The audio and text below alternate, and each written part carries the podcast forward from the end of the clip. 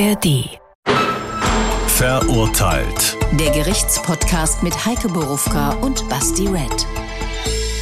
Das sind wir zum Trommelwirbel. Staffelfinale. Und nicht nur das, sondern ihr seid jetzt Augen- und Ohrenzeugen der sage und schreibe, sag du's. 100. Folge. Ey, verrückt, oder? Weiß auch nicht. Auch ein bisschen strapaziertes Wort von mir, ich weiß. Ja, aber wie gut wir das auch geplant haben, dass wir irgendwann von 10 Folgen zu 12 Folgen gelandet sind äh, und dann dadurch beim Staffelende die Folge 100 ist. Genau. Also das erfordert schon ein Mathematikstudium eigentlich. Absolut, denn Was ich zumindest mal angefangen habe. deswegen kann er ja auch immer so gut äh, Daten und Zahlen und so ausrechnen. Anna so als ich. Also, was als Projekt begonnen hat, ist zum Dauerbrenner geworden. Alle Folgen 99 plus 1 könnt ihr sehen und hören, und zwar in der ARD Audiothek, bei YouTube, auf dem Hessenschau-Kanal, in der ARD Mediathek und im Hessen-Fernsehen freitags nach der Talkshow. Abonniert uns, empfehlt uns gerne weiter, hinterlasst uns ein Like. Und Grüße, was sagt man so? Hör ich immer. Hör Ja, ich lasst immer. uns ein Like hier, Young Fellows. Yes. Nein, und Apropos Young Fellows. apropos YouTube. Solltet ihr das nur als Podcast hören, könnt ihr zumindest für Folge 100 mal zu YouTube wechseln, weil wir haben uns extra schick für euch Ah gemacht. ja, stimmt. Also wenn ihr das jetzt nur hört und das so gewohnt seid, Folge 100 ist doch mal ein Anlass, das auch mal auf YouTube zu schauen. Habe ich Weil mein bestes Kleid angezogen. Ich habe mein einziges Hemd angezogen. Aber es ist tipptopp gebügelt. Es ist, muss man nicht bügeln, deswegen habe ich es gekauft. Es gibt ja so ich wette, du kannst auch gut bügeln. Ich kann, ich will aber nicht. Das verstehe ich. So, Leute, Grüße gehen raus an die Maria-Wart-Schule in Mainz. Da waren wir nämlich. Das ist eine Mädchenschule. Die haben wir besucht und die haben uns wirklich gut zugehört. Die haben gut mitgemacht. Äh, Die hören uns garantiert jetzt auch ganz brav zu, ne? Jetzt werde ich das machen, was ich in 100 Folgen schon immer gemacht habe, dich unterbrechen. Für mich ist das die Mary Ward Schule. Weil diese Frau, nach der die Schule benannt wurde, heißt Mary Ward. Warum heißt sie jetzt Maria Ward? Weil, haben wir doch gelernt, das Bistum das so entschieden hat. Ich mache das hiermit rückgängig und sage Mary Ward. Und das ist die Klasse 9e. Das hast du auch vergessen. Liebe Grüße, das war tatsächlich sehr, sehr angenehm. Die haben quasi die Weltpremiere von diesem Fall schon bekommen. Deswegen kennen die das, was wir jetzt hier besprechen, schon. Ihr da draußen nicht. Und ja, die Sache ist die. Folge 100. Ich glaube, erfahrene Zuschauerinnen und Zuschauer und Hörer und Hörer und was weiß ich, wo man uns alles konsumieren kann, wissen schon, dass wahrscheinlich jetzt sehr harter Stoff kommt. So ist es auch. Ja, ich spare mir die Einleitung, weil, ja, das ist schon sehr hart. Der Fall. Am 21. Juli 2022 verschwindet die 14-jährige Eileen in ihrem Heimatort Gottenheim bei Freiburg. Wenige Monate zuvor hat sie über soziale Netzwerke den fast doppelt so alten Jan P. kennengelernt. Er gibt sich als ihr Sugar Daddy aus. Tausende hochsexualisierte Nachrichten tauschen die beiden aus. Jan P. setzt Eileen unter Druck, zwingt sie schließlich in sein Auto und verschleppt sie nach Hessen. Gut eine Woche später findet die Polizei ihre Leiche im Teufelsee in der Wetterau. Die Staatsanwaltschaft klagt den vorbestraften Sexualstraftäter wegen Mordes an.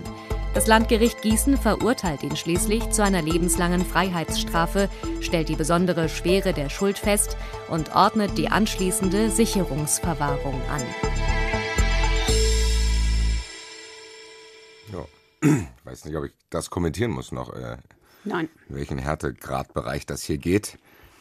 Das ist ja ziemlich aktuell. Ich glaube, das habe sogar ich mitbekommen. Das ging ja jetzt, nicht kürzlich ist vielleicht zu viel gesagt, aber es lately durch die Presse und hat sehr, sehr viele Menschen bewegt.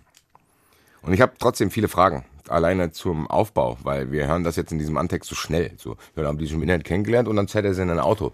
Da muss ja sehr viel dazwischen passiert sein, dass überhaupt sie in die Situation kommt, in dieses Auto zu steigen. Also, glaube ich, müssen wir uns dem mal nähern, wie das passiert sein kann. Also ja, da ist sehr viel passiert und vielleicht muss man gleich dazu sagen, das, das viele, was passiert ist, ist binnen drei Monaten passiert. Es hatte eine extreme Dynamik.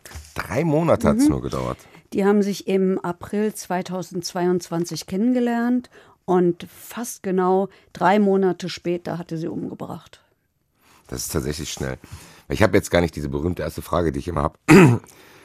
weil meine Hauptfrage tatsächlich dieser Aufbau ist. Wie, wie kann es dazu kommen? Und das hat ja einfach viele Ebenen der Grausamkeit einfach. Also Ja. du hast ja, du hast ja viele Dinge, die reinspielen. Du hast Eltern, die zurückbleiben, die sich wahrscheinlich Vorwürfe machen. Ja. Dann hast du Social Media, wo sowieso so eine große Unbekannte ist in ganz vielen Bereichen. Und dann hast du einen vorbestraften Sexualstraftäter. Das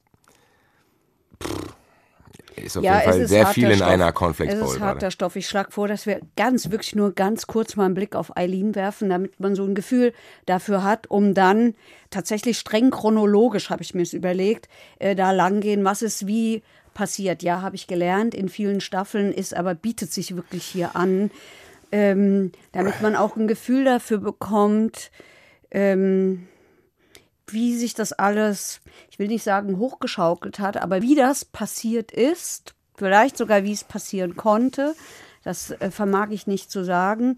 Und auch, weil ich habe diesen Prozess besucht, äh, weil und da äh, habe ich fast alles raus. Ähm, nicht nur, weil da sehr, sehr gründlich aufgearbeitet worden ist in einem Fall, wo es nur deshalb nicht so schwierig war, weil es äh, Polizistinnen und Polizisten gaben, gab, die, die sich sehr mit diesem Fall beschäftigt haben und weil es viele Daten gab. Und anhand derer ist unglaublich, was man da hat feststellen können. So, das war die lange Vorrede zu, wer äh, war Eileen. Also Eileen war 14 Jahre alt, kommt aus einer Patchwork-Familie, hat neun Geschwister. Der Vater ist deutlich äh, älter als die Mutter. Der hat einige Kinder mitgebracht. Sie selbst hat ein sehr enges Verhältnis zu ihrem kleinen Bruder, der ist elf Jahre Also alt. wie viel, wie viel sind Geschwister? neun. Neun Stück. Neun, ja. Das sind neun, die leben in diesem kleinen Ort, sind auch da alle integriert. Also das ist nicht, man kann ja immer auf die Idee kommen, so viele Geschwister, oh oh, was ist denn das für eine Familie? Nein, das ist eine, wir haben die Mutter vor Gericht gesehen, das ist eine sehr beeindruckende Frau und aus der, daraus schließe ich, dass die Familie mindestens genauso beeindruckend sein muss. Also Eileen ist in die Schule gegangen, hatte, war in so einer Dreierklicke aus drei Mädchen, schwamm gern, spielte gerne Fußball und stand, und da würde ich einfach sagen, typisch für eine 14-Jährige auf Shoppen und auf Klamotten. Die ist beschrieben worden. Kann man auch als 41-Jähriger noch machen. Richtig, aber als 41-Jähriger hat man ein bisschen mehr Geld. Ich glaube, das spielt hier eine Rolle. Hat man ein Ich gebe sehr viel. Glitzer, ja, aber du hast ein bisschen mehr Geld als eine 14-Jährige. Ich weiß, was du meinst, aber das klingt jetzt nicht so wie, oh, man hätte hier schon merken müssen, Nein, da stimmt was nicht. Gar nichts Also so komplett in irgendeiner Weise Einsiedler spielt irgendwie Nein. nur Computer in abgedunkelten Zimmern. Nein. Ein läuft ganz im Wald rum, alle Mädchen. finden die komisch oder irgendwie Ein ganz normales. Mädchen, bisschen zurückgezogen, bisschen schüchtern, ist ja auch nicht untypisch. Aber nicht auf so eine Weise, wo du sagst, okay, äh, das war schon so, dass da Leute irgendwie gedacht haben, oh, mit der stimmt was nicht. Nein. Weil es gibt ja dann oft solche Fälle, das kennt man, wo dann am Ende gesagt wird, ja, ja, das kam mir eh alles so merkwürdig vor. Weißt du, was ich meine? Also es war jetzt, Ja. Wie du es beschreibst, klingt's für die Verhältnisse in so einem kleinen Ort zu leben ganz normal. Völlig normal. Halt so eine, eine von den etwas schüchterneren, ähm, typisch pubertär, stritt sich halt jetzt öfter mit der Mutter als früher. War aufbrausend, wechselhaftes Verhältnis, alles völlig normal. Hat sich für Jungs interessiert, hat viel mit Jungs geschrieben. Das wäre jetzt meine nächste Frage gewesen. Irgendwelche Auffälligkeiten in der sexuellen Entwicklung, dass man Nein. sagt, frühreif, spätreif, gar nicht reif, mit niemandem drüber gesprochen, XY? Ich würde, ich, ich würde behaupten, normalreif. Okay. Normalreif. Also ja, die war interessiert, aber ähm, das kann ich ja schon mal vorwegnehmen, die war noch Jungfrau. Spielt in dem Fall eine Rolle, deswegen sage ich's. So, jetzt kommt der 25.04.2022. Drei Monate vor der Tat nimmt ein Mensch namens Jan P., seinerzeit 29 Jahre alt, über Telonym Kontakt zu ihr auf. Das habe ich schon mal gehört. Ja, ist ich das das, nicht. wo ich ähm, anonym Fragen stellen kann? Und da es anonym ist, kann ich halt auch ein bisschen freier sein, was mir vielleicht mit Klarnamen peinlicher gewesen wäre. Ja, also werben die für sich. Hier kann man endlich mal sagen, was man wirklich denkt, so ungefähr. Tatsächlich wird es aber offensichtlich, habe ich in diesem Prozess genutzt, eben auch für solche Typen, die dann Kontakt suchen äh, und sich vielleicht nicht gleich outen wollen, wer sie sind. Aber das können wir, glaube ich, relativ schnell vernachlässigen, weil es ging ganz flott über zu Snapchat und WhatsApp, wo es halt nicht mehr so anonym war oder nicht, ja, nicht mehr anonym Aber, war. Das heißt, du kannst mir jetzt auch nicht die Frage beantworten, wie man bei Telonym überhaupt Leute finden kann, weil ich kenne das nur in dem Kontext, Nein, dass auf nicht. anderen sozialen Netzwerken Leute sagen, hier Telonym, stellt mir eine anonyme Frage, wo man dann denkt, okay, die Person kenne ich sowieso schon, ich kann aber jetzt vielleicht Dinge fragen, die ich mich unter meinem Namen nicht getraut hätte. Ich kann das nicht beantworten. Das heißt, ich kann auch innerhalb von Telonym scheinbar Leute kennenlernen. offensichtlich. Ähm, und es war wohl auch so, dass Eileen öffentlich Stories gepostet hat. Mit, äh, auch mit sexuellem Hintergrund. Und das hat den, so ist es hinterher, äh, gemutmaßt worden. Das hat ihn offensichtlich angesprochen und aufmerksam gemacht. Was heißt sexueller Hintergrund? Ach, naja, so ein bisschen aufreizende Fotos und so. Das ist ja trotzdem eher ungewöhnlich für eine 14-Jährige, oder? Nee, glaube ich nicht. Nein? Okay. Also ja, gibt sicherlich 14-Jährige, die sind da noch weit von entfernt und andere. Ich, das, ich bin die Falsche, die du da fragst. Und zwar deshalb, weil ich war halt total frühreif. Ich kann mir das alles vorstellen. Ich, ich kann mir es so weit vorstellen, das macht diesen Fall auch ein bisschen schwierig oder machte diesen Fall äh, in dem Prozess auch ein bisschen schwierig für mich, weil ich immer dachte, das wäre mir, wenn ich in so einer Zeit groß geworden wäre, vielleicht auch passiert so, naja. So, also es, es gehen drei Nachrichten hin und her und schon äh, fragt er, ob sie Interesse an einem Sugar Daddy habe. Und er bietet ihr 700 bis 900 Euro für Sex. Ich nehme schon mal vorneweg, dieses Geld ist nie geflossen, aber er hat es angeboten. Was er bekommen hat, dann auch relativ schnell, ist, wie es die Polizei später formuliert hat, relativ harmlose Fotos über Snapchat der, er selber, also Jan P., hat immer mehr gefordert, ist auch sehr schnell sehr klar geworden, hat halt gefragt, was sie für Vorlieben habe, ist auch immer nachdrücklicher geworden. Mit so äh, Formulierungen, wenn ich dein Sugar Daddy bin, dann musst du mir aber auch zur Verfügung stehen und dann musst du alles machen. Und äh, man sieht in diesem Chatverlauf, der ähm, in großen Teilen auch verlesen worden ist, also deswegen habe ich ihn auch selber gehört, dass sie sich sehr schnell zu, auch zurückzieht. Kannst du mal, hast du irgendwas, was dir im Kopf geblieben ist von Ja, diesem Chatverlauf, dass man so ein bisschen die Atmosphäre von diesem Chat vielleicht mitkriegen kann? Also weißt du, was ich meine? Wie, wie wird da gesprochen? Wie wird da geantwortet? Ich kann es mir gar nicht vorstellen. Also sie hat total einsilbig geantwortet. Sie hat immer mit Nee und so geantwortet. Er, er, er so, kannst du dir Analsex vorstellen? Er fordert an einer Stelle, dass sie Sex mit ihrem elfjährigen Bruder hat und das fotografiert und filmt. Ja, so wie du guckst, äh, glaube ich, haben alle geguckt, die das dann irgendwann mitbekommen haben. das heißt, Leider, eigentlich kommen wir ja hier war. schon in den strafrechtlichen Bereich. Absolut. Die ist ja 14. Absolut. So, also kann ja nicht irgendein 28-jähriger Johnny zu einer Nein. 14-Jährigen sagen, kannst du dir Analsex vorstellen? Nein. Dann muss man eigentlich antworten, das ist meine Sache, aber ich kann mir vorstellen, dass du jetzt gleich hoffentlich verhaftet wirst. Ja, ich kann mir vorstellen, dass meine Eltern das nicht so cool finden, was du mich hier fragst. Hat sie aber alles leider nicht gemacht. Hat sie alles leider nicht gemacht. Weiß man warum? Weil es für mich klingt so, du sagst, die war schon ziemlich schnell, ziemlich einsilbig. Dann kann ich ja theoretisch einfach die Nummer blockieren. Die hat zum der Teil die Nummer auch blockiert. Und die hat zum Teil, äh, gab es dann auch keinen Kontakt, aber der war halt unglaublich clever. Und der hat dann über ein, anderes Profil wieder Kontakt zu ihr aufgenommen und hat sich als, zum Beispiel, da hat er sich Henker genannt. Und ähm, Also, also- ganz ehrlich, wenn also- da draußen irgendjemand zuhört, der in einer ähnlichen Situation gerade ist, alles abbrechen. Ja, vor allen Dingen sich jemandem anvertrauen.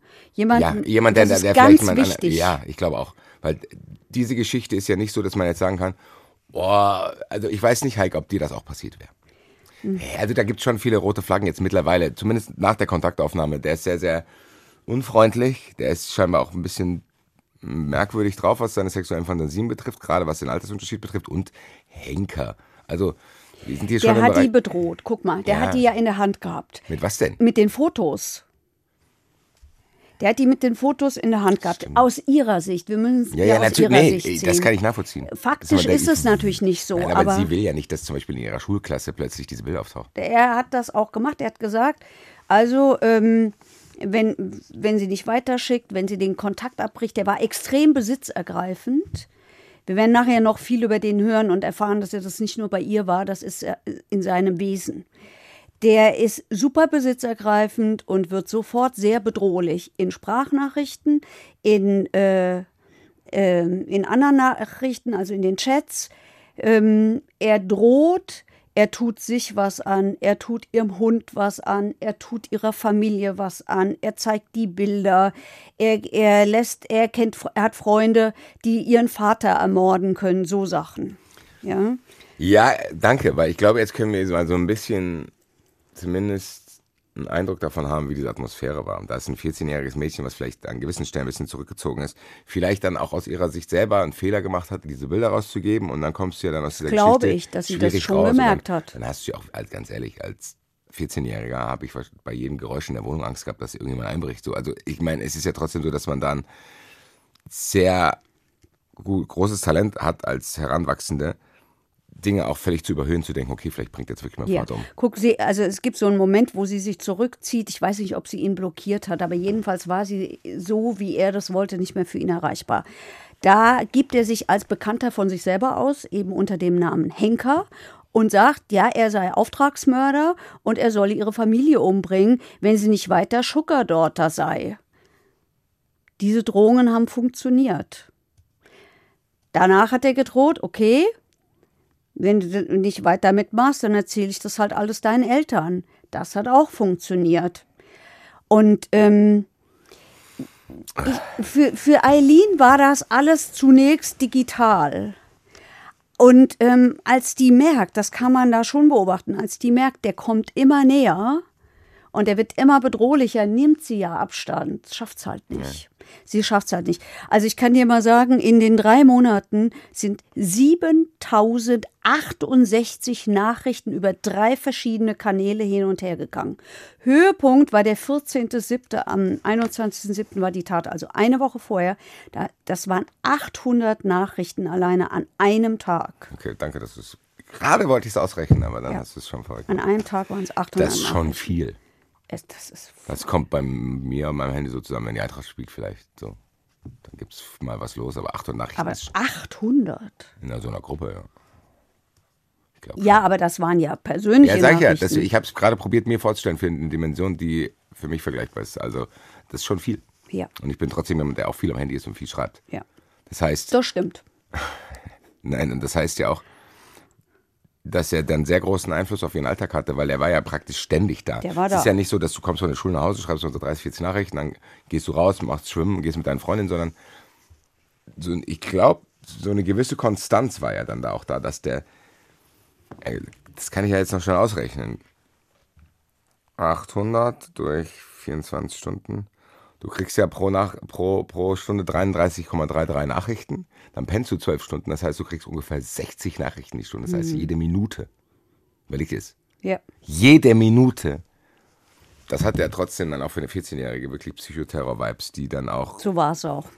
So war es auch. Äh, ich würde sagen, wir gehen mal zu dem Tattag, nämlich dem 21. Juli. Das heißt, ganz kurz, das hat sich jetzt über diese Chats aufgebaut und wir landen jetzt von dem 25.04. bei welchem Tag? Beim 21.07.22. Ist da noch in dieser Zeit nichts mehr irgendwie Erwähnenswertes passiert? So irgendein Wendepunkt mäßig Nein. oder irgendwas? Nein. An diesem Tag verlässt er um 11 Uhr seine Wohnung, fährt zu einem Kollegen, leiht sich 50 Euro und, wenn ich mich richtig entsinne, auch ein Auto. Der Mann hat übrigens keinen Führerschein, fährt trotzdem immer Auto. Ähm, und lässt sich da die Route Richtung Baden-Württemberg berechnen. Eileen kommt aus der Nähe von Freiburg. Er weiß das, weil sie bei Snapchat ihren Standort immer mitgeschickt hat. Den kannst du ausschalten und du kannst ihn anlassen. Sie hatte ihn an. Ja, ganz großer Fehler. Deswegen wusste er ungefähr, in welche Richtung er muss. Um 13.24 Uhr schreibt er ihr, meld dich mal bitte, wenn du Schule aus hast. Zwischen 13.43 Uhr und 13.54 Uhr gibt, schickt sie ihm offensichtlich, um ihn zu beruhigen, so eine Videonachricht, wo man sie in Shorts und Top sieht. Um 14.12 Uhr schreibt er ihr Wald, mit T übrigens. Das heißt, der hat einen ungefähren Standort von der ist einfach erstmal in die Richtung gefahren. Ja. Oder er hat ihn sich, hat es sich zumindest ausrechnen lassen und fährt auch los. Und während er losfährt, schreibt er ihr irgendwas von Wald und dann geht das so hin und her. Kann ja auch Feld sein. So. Es ist klar, er will sie jetzt sehen. in dieser Zeit, an diesem Nachmittag, schreibt sie auch mit einem Kumpel von sich oder Freund, also jedenfalls einem, dem sie mitteilt, ich gehe gleich raus zu Typ, der gibt mir Geld. Habe ihm gesagt, dass ich keinen Bock auf ihn habe und nennt in dieser Nachricht das Alter von ihm. Also es ist völlig klar, die weiß, wie alt er ist und umgekehrt. Das heißt, ganz kurz, für die ist hier noch eine andere Motivation außer dieser Druck, sondern auch, die will auch Cash haben. Die, die, die, die will das Geld haben, ja, also vermute ich, aber vor allen Dingen ist es der Druck.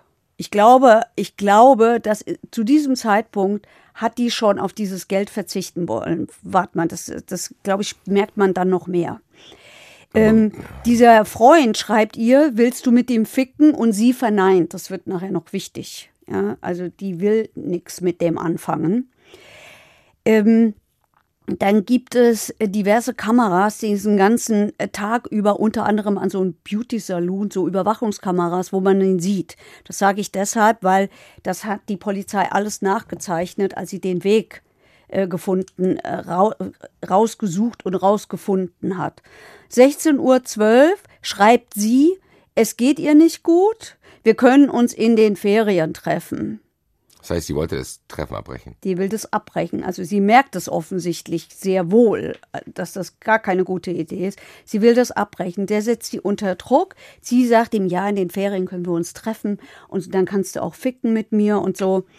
Und äh, der sagt aber, nein, komm raus, ich bin am Bahnhof. Es ist, jetzt haben wir nachmittags Viertel nach vier.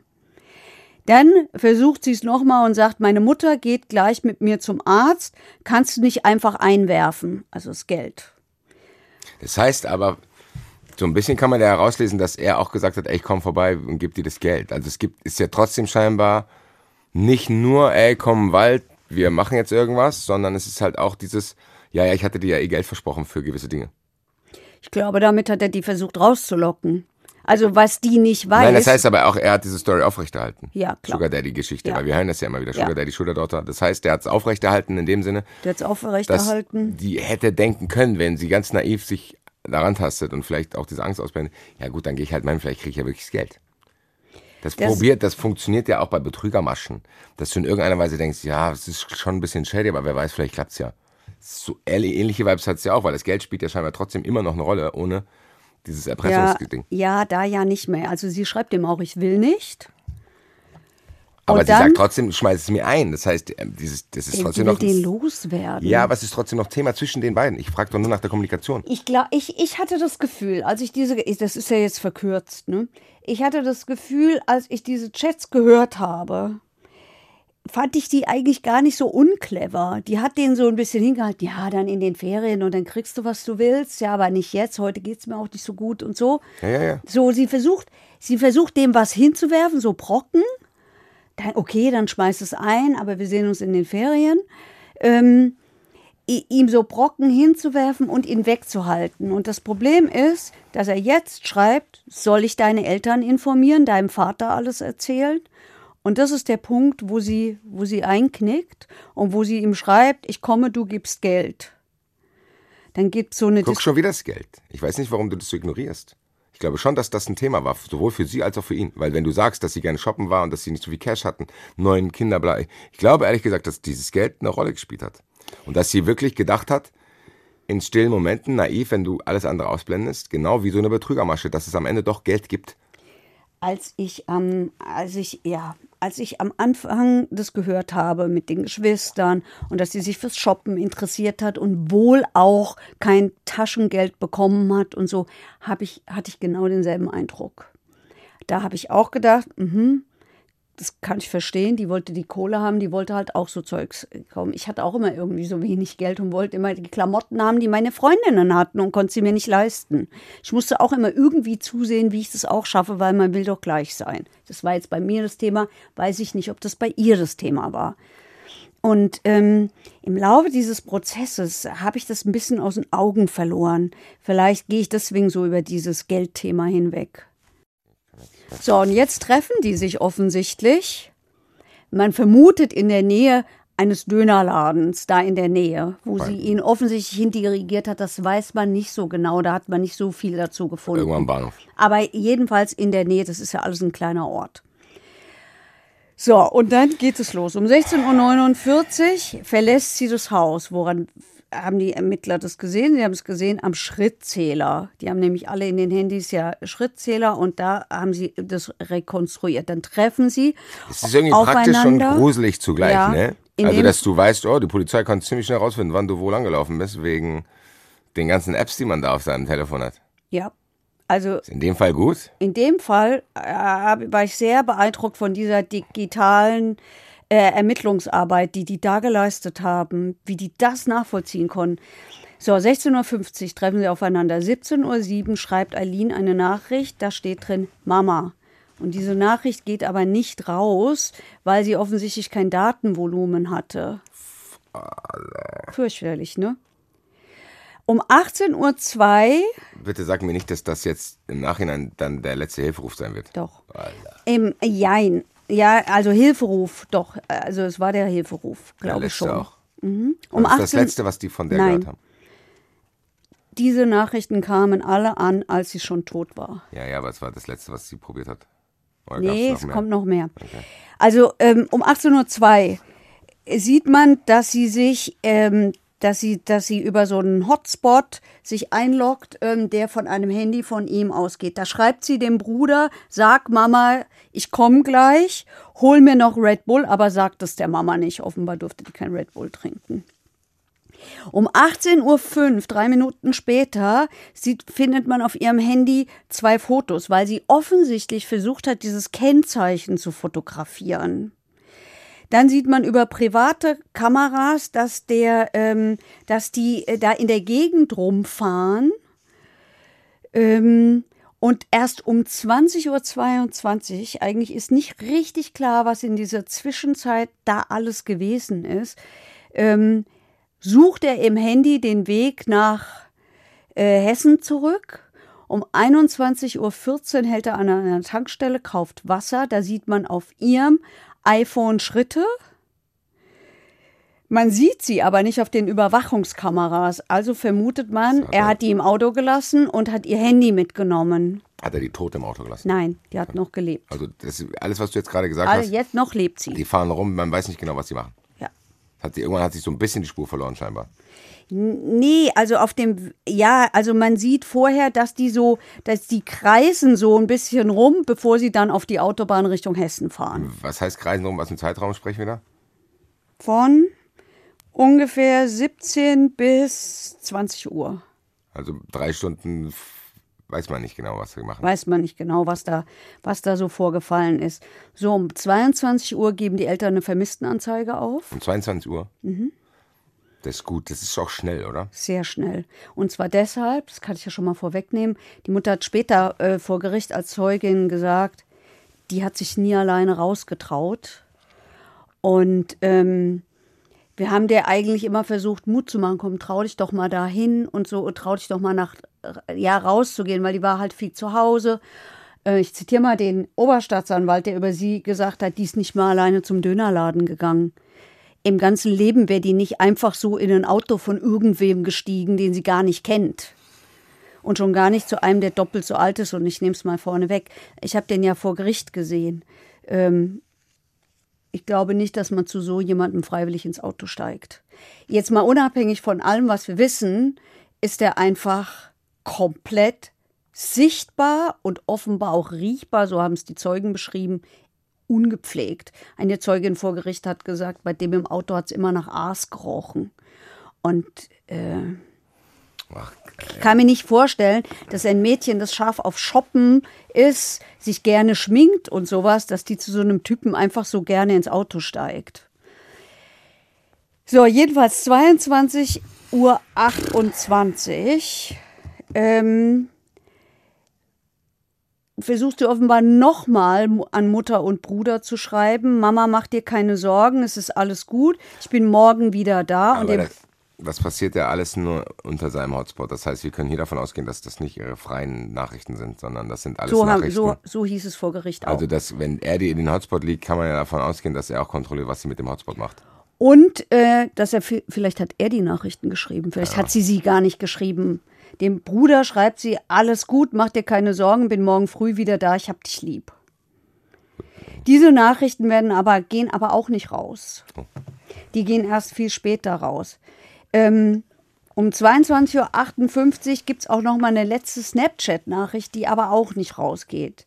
So, dann, dann sieht man, wie Eileens Handy im Auto aufgeladen wird. Dann sieht man, dass Safari geöffnet wird, dass das Handy wieder gesperrt wird. Dann fahren die irgendwann um 23 Uhr von der Autobahn runter, weil die gesperrt ist. Ich mach gleich mein iPhone aus, ich habe vor Angst jetzt. So, und um 0 Uhr 18 kühlt dieses Handy von Eileen ab. Und zwar von 34 Grad runter auf 16 Grad. Höchstwahrscheinlich. Das kann man alles checken. Kannst du alles sehen. Das heißt, alles, was du mir jetzt erzählt hast, konnten die irgendwo nachlesen. Auf den Handys, bei den, ähm, bei, bei den, ähm, bei den, na, wie heißt es, bei den Providern, über Google-Standorte, über die Cloud-Sicherung, übrigens auch über die Smartwatch von ihm. Auch da haben sie einiges ablesen können.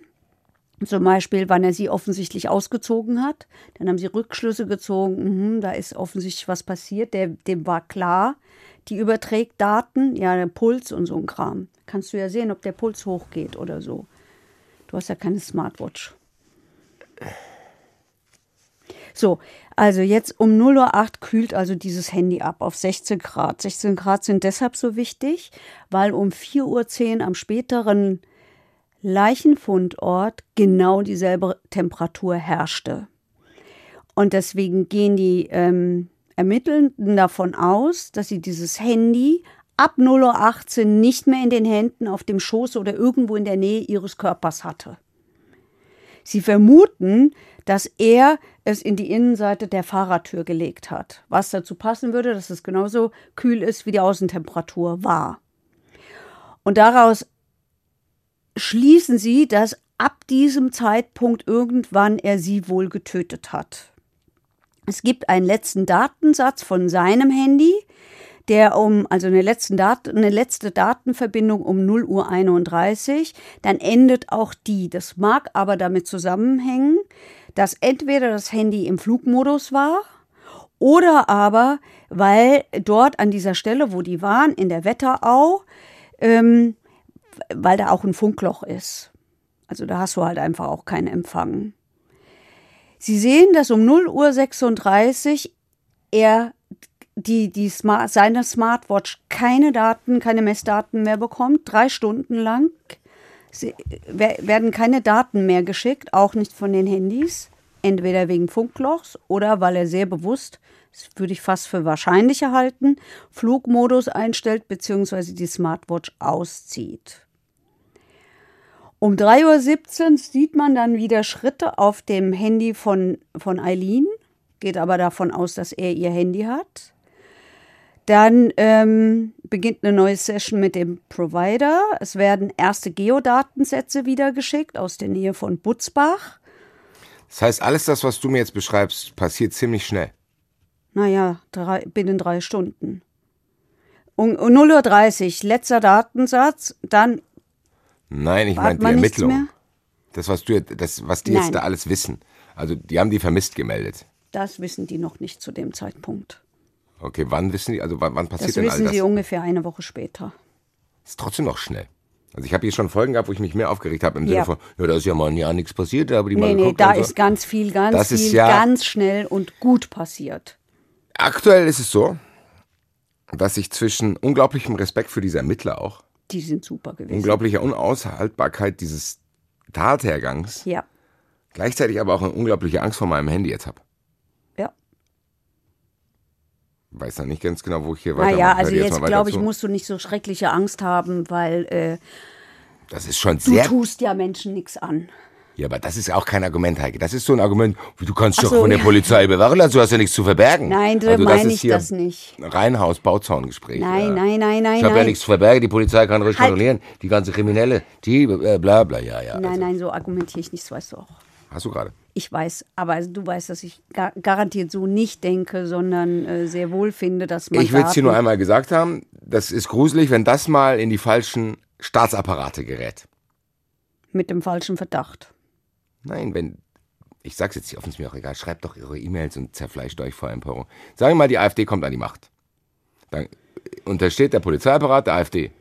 Und dann machen die mit diesen Dingern vielleicht andere Das ist richtig. So, das war die Angst, Das die ich ist richtig. Äh, die teile ich.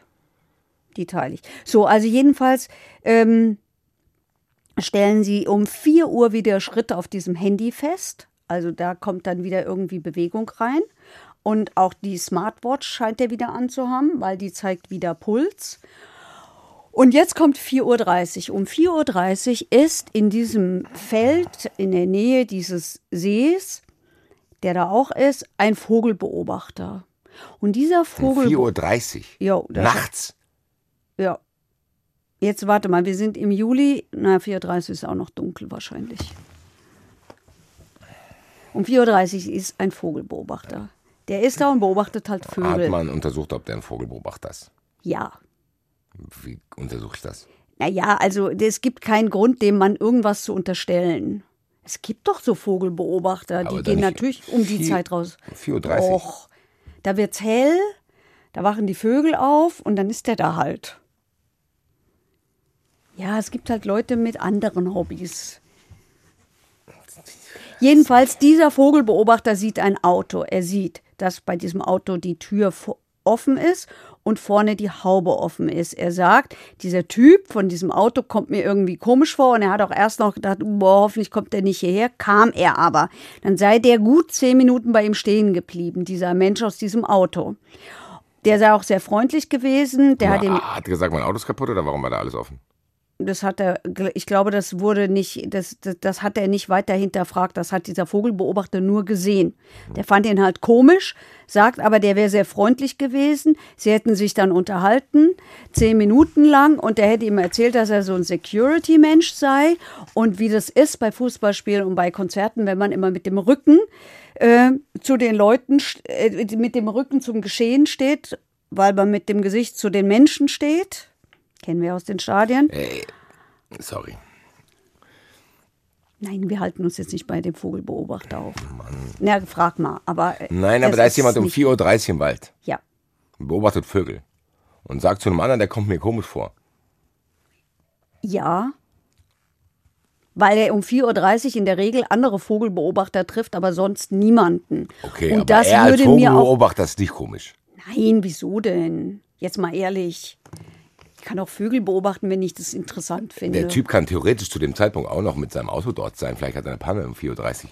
Im Wald, mitten in der Nacht.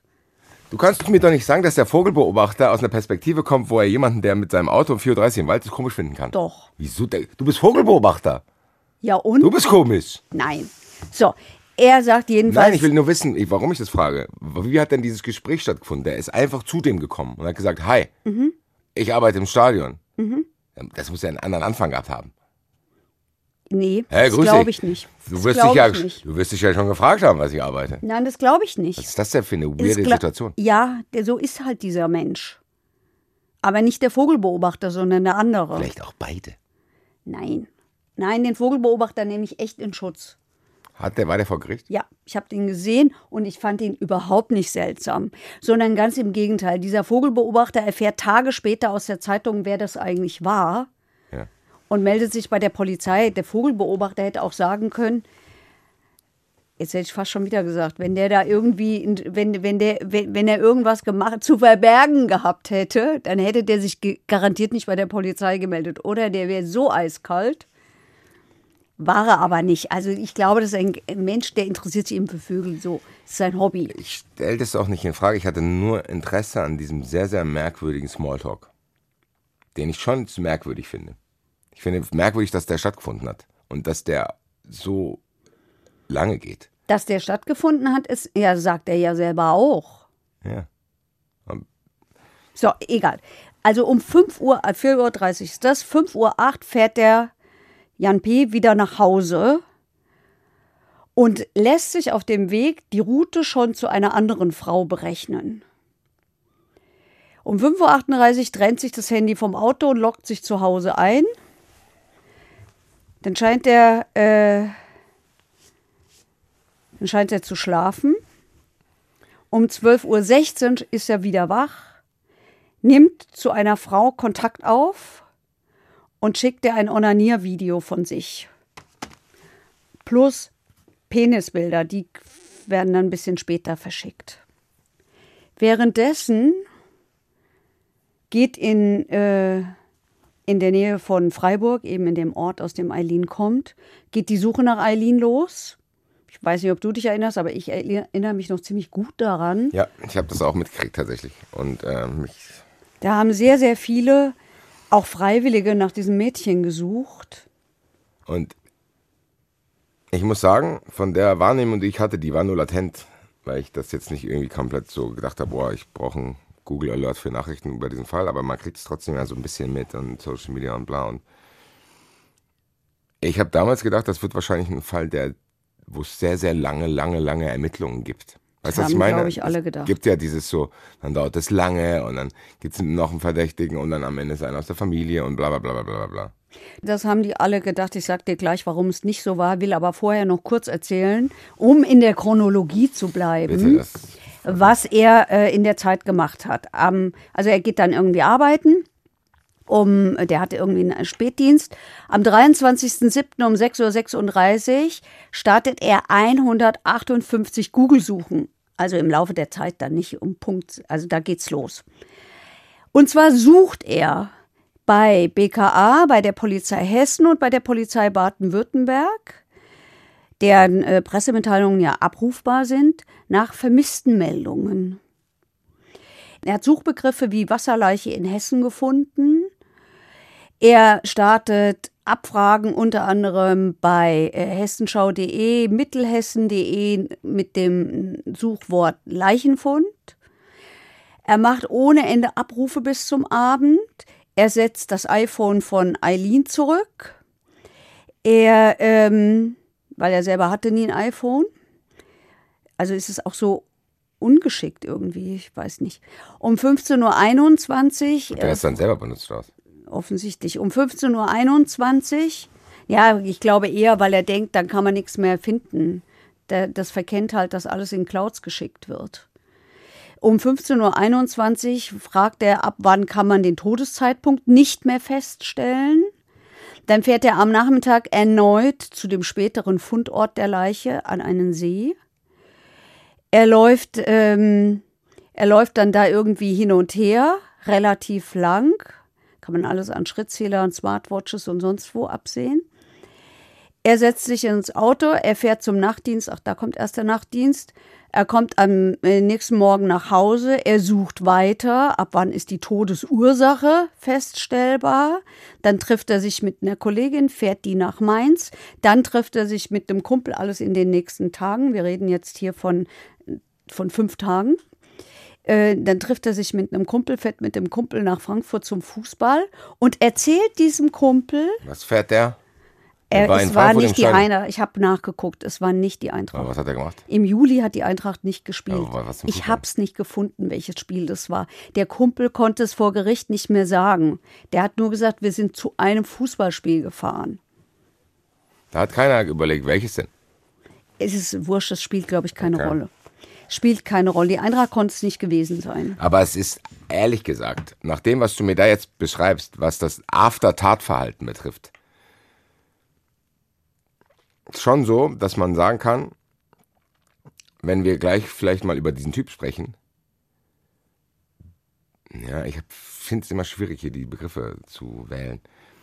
Aber der ist ja völlig durch. Ja. Der ist ja einfach ja. völlig krank. Ich weiß nicht, ob das Wort jetzt richtig ist, aber der ist zumindest in der Lage, eiskalt zu sein.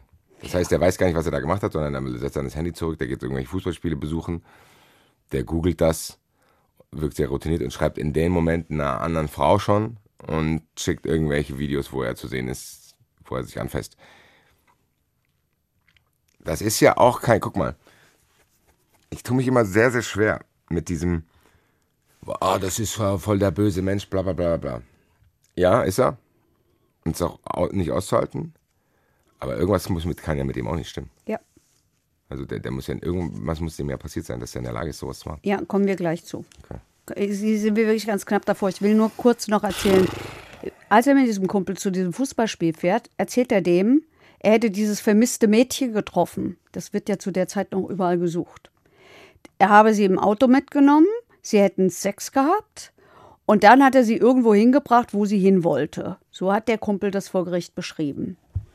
Die hätte angeblich Stress mit ihrem Vater gehabt und sei deshalb abgehauen. Ähm, und dann habe er gesagt, ich zitiere wörtlich, er hat sie weggefickt.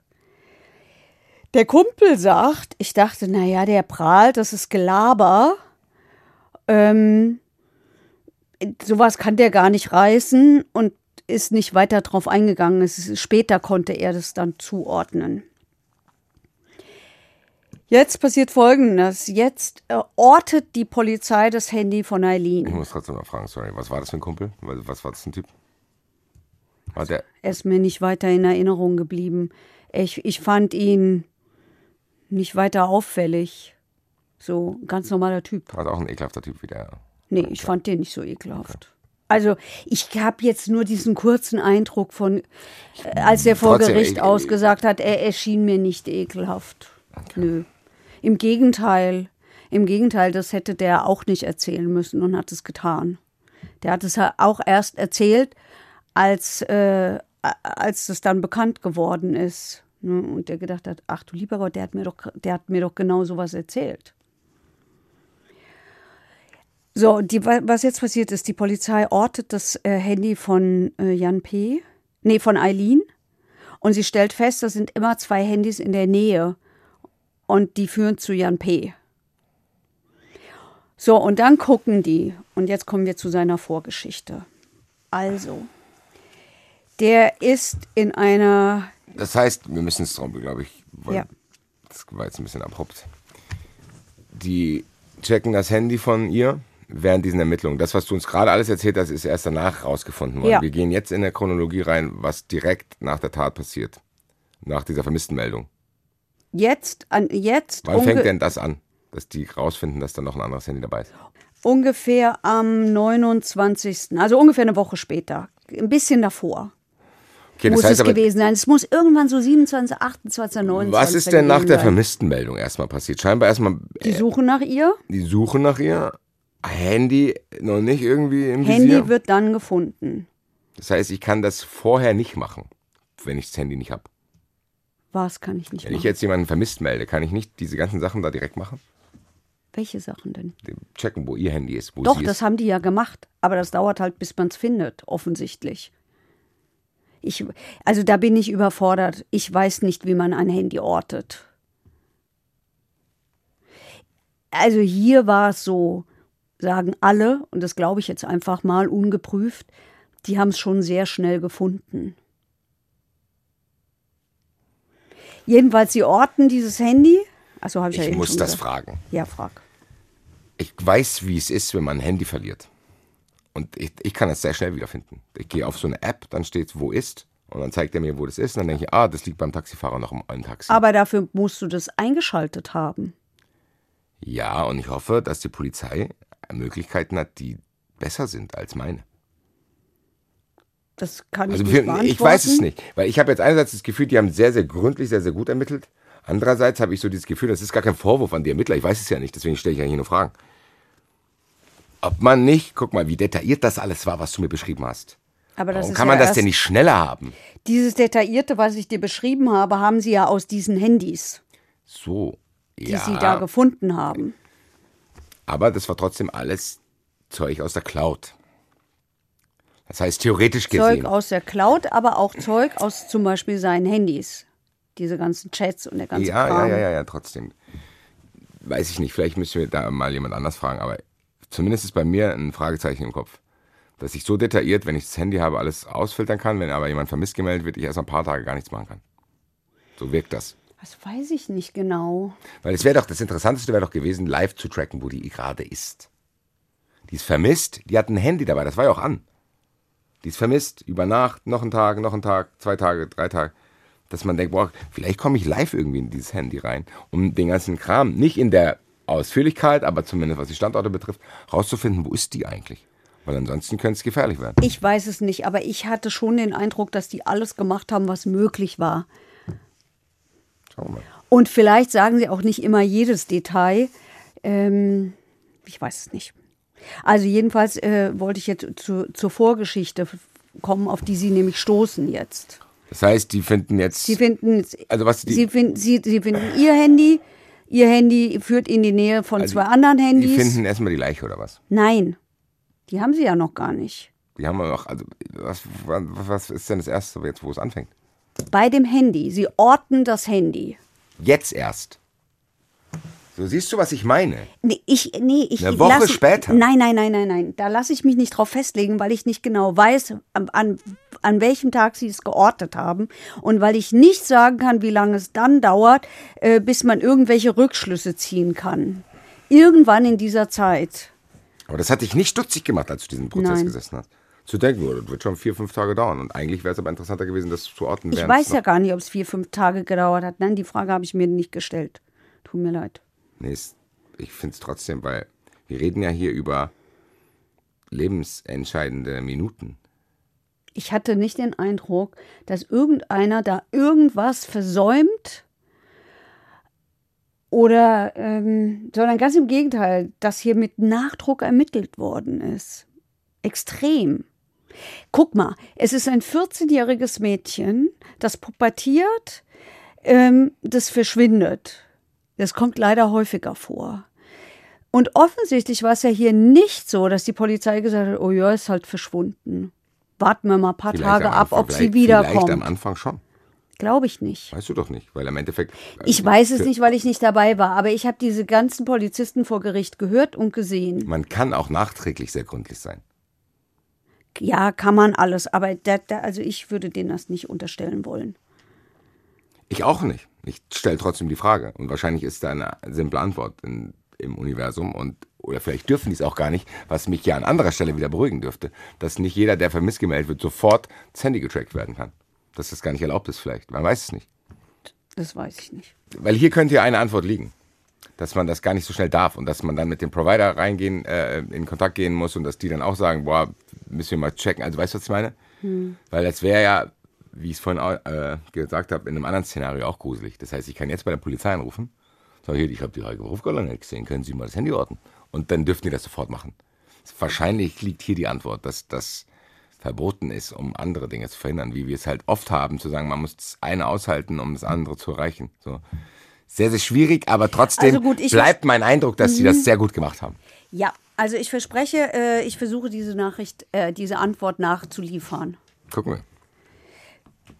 und würde jetzt gerne mit der Vorgeschichte Jetzt kommen wir jetzt erst zu dem Typ, ne? Jetzt kommen wir zu dem Das äh, Typen. 100 Jetzt kommen Jahre wir Folge. darauf, was die feststellen. Also Sie haben nochmal, ähm, Sie haben diese drei Handys, Drei. zwei von ihm, eine, eins von ihr. Der hat drei Handys, okay. Nee, er hat zwei, zwei. Handys und ihrs. Und eine Apple Watch. So. Und weiß nicht, ob es Apple ist. Oder Smartwatch. Ähm, und jetzt stellen sie fest, boah, der hat eine ganz krasse Vorgeschichte.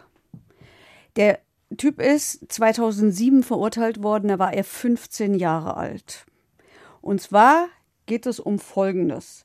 Im Jahr 2005, da war er 14 Jahre alt, radelt er zum Schwimmbad. Dann sieht er ein Mädchen, er stellt das Fahrrad ab, er raucht zu Ende. Er raucht übrigens, seitdem er acht Jahre alt ist. Er raucht zu Ende. Ja, ja, das, da kommen Aber wir ich gleich hin. Da kommen das wir schon gleich gar hin. nicht mehr. Doch, doch, wir kommen da gleich Darf hin. ich nachher eine Frage stellen, wie ein Achtjähriger anfängt zu rauchen? Das kann ich, wieso, das kann, kann ich nicht beantworten.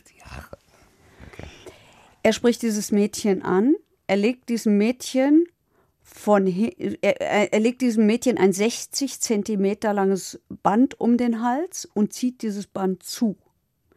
Das Band reißt zum Glück, das Mädchen schreit, er will ihr Rock und T-Shirt runterziehen, ähm, nimmt dann ein Handtuch, das sie auf dem Fahrrad hat, weil sie offensichtlich auch ins Schwimmbad gefahren ist, will dieses Handtuch jetzt diesem Kind da um den Hals legen, zwölf Jahre alt. Zeugen kriegen es zum Glück mit. Einer davon ist ein Kamerad von ihm bei der Freiwilligen Feuerwehr und sagt, ey, ich kenne den noch, das ist doch der Jan P. So, und der ähm, bringt dieses Mädchen dann nach Hause, während Jan P. ins Schwimmbad geht. Das Mädchen erstattet Anzeige. Jan P., der in einer Pflegefamilie lebt, muss, das gibt ihm der Pflegevater auf, auf, aufschreiben, was denn da passiert ist. Er schreibt auf, ich wollte äh, mit dem Mädchen hinter die Halle und ich wollte Sex mit ihm. Daraufhin kommt er in eine Einrichtung für sexuell auffällige Jugendliche. Später kommt er in die Psychiatrie. Im Prozess gegen ihn stellt ein Gutachter fest, dass er nur verminder, dass eine verminderte Schuldfähigkeit nicht auszuschließen ist, weil er unter einer, das nennt sich seelische Abartigkeit, leidet. Deswegen kann er nicht äh, zu einer Gefängnisstrafe oder zu einer Haft, äh, zu einer, kann er nicht verurteilt werden, sondern er wird eingewiesen und er wird untergebracht für die nächsten zehn Jahre in einer forensischen Psychiatrie. Zehn Jahre. Zehn Jahre zwischen 15 und 25. Wegen der einen Sache. Wegen dieser Sache. Naja, was heißt wegen dieser Sache? Also der ist als äh, siebtes von zehn Kindern geboren worden in einer äußerst äh, schwierigen Familie. In dieser Familie war ständig das Jugendamt diese, in dieser Familie sind die Kinder komplett verwahrlost worden, sind mit schmutzigen Kleidern rumgelaufen, sind sich selbst überlassen worden, haben kein bis wenig Essen bekommen. Die sind immer und überall aufgefallen. Deswegen war das Jugendamt auch immer in der Familie. Er ist schon in der Kita aufgefallen, weil er sich häufig da geprügelt hat und weil es immer wieder Konflikte gab. Es gibt Aussagen, es ist nie bewiesen worden, dass er und der Bruder bei einem Bekannten öfter mal untergebracht worden sind, äh, der sich an den Jungs vergangen hat. Der sollte dann eine Gesprächstherapie machen, weil er aber nicht gesprochen hat. Der wollte halt nicht reden. Ist daraus eine Reittherapie geworden. Es hat auch immer den Verdacht gegeben, dass er sich an zwei seiner Schwestern vergangen hat. Dazu gibt es aber keine polizeilichen Ermittlungen, deswegen weiß man das nicht so ganz genau. Ähm, das ist gesagt worden und äh, wie später dann ein Gutachter hier in diesem Prozess gesagt hat, das ist sehr wohl denkbar, aber man weiß es halt nicht genau. In seiner Schulakte steht, dass er mit acht äh, irgendwie schon mit heruntergelassener Hose hinter irgendwelchen Büschen erwischt worden und ermahnt worden ist dass er mit acht, habe ich eben schon gesagt, angefangen hat zu rauchen, dass er aber auch mit acht schon angefangen hat, Ladendiebstähle zu begehen, Lagerhallen und Müllcontainer anzuzünden.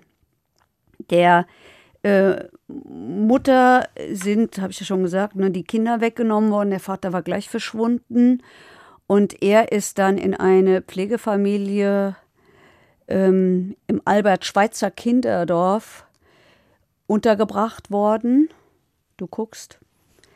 Also Albert das war jetzt Schweitzer. nur eine räumliche Frage. Albert Schweitzer war ein Arzt, Ja, ein. Philosoph und ein Theologe. Und ähm, was der versucht hat, ist, ich erkläre es. Nee, das kann ich mir schon vorstellen, was ein Kinderdorf ist. Alles gut.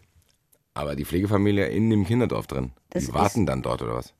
Also in diesen, diese Kinderdörfer sind so strukturiert, dass die äh, Kinder, die da aufgenommen werden, in einer Art Familie leben. In einem Dorf, in einer Art Familie. Ja, wie kommen aber die Leute hin, die da, die Pflegeleute? Die, Das sind Sozialarbeiter, Sozialpädagogen, Menschen, die sozial eingestellt sind, halt Kinder aufnehmen. und die gehen abends wieder nach Hause. Nein, die leben dort mit denen. Wie heißt- eine Familie.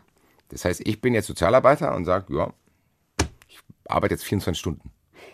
Nein, du bist Sozialarbeiter und fühlst dich als Pflegevater. Dann gehst du dahin. Und dann lebe ich auch. Oder du hast Das heißt, eine Frau. Freundin, die ist Sozialarbeiterin und dann kannst du als der Pflegevater und sie als die Pflegemutter da leben. Dann krieg ich da ein Haus und krieg irgendein Kind. Also ob du ein Haus kriegst, weiß nicht, ja. Also mehrere Kinder, meistens leben die ja mit mehreren zusammen. Zum Beispiel, weil man Geschwister nicht auseinanderreißen möchte. Boah, das ist heute echt viel. Also diese. Pflege, dieser Pflegevater sagt, das hat am Anfang ganz gut geklappt. Man musste dem sehr klare Strukturen geben. Man musste äh, den sehr eng führen. Der hat sich zum Teil mit ihm in den Unterricht gesetzt, damit er in die Schule geht.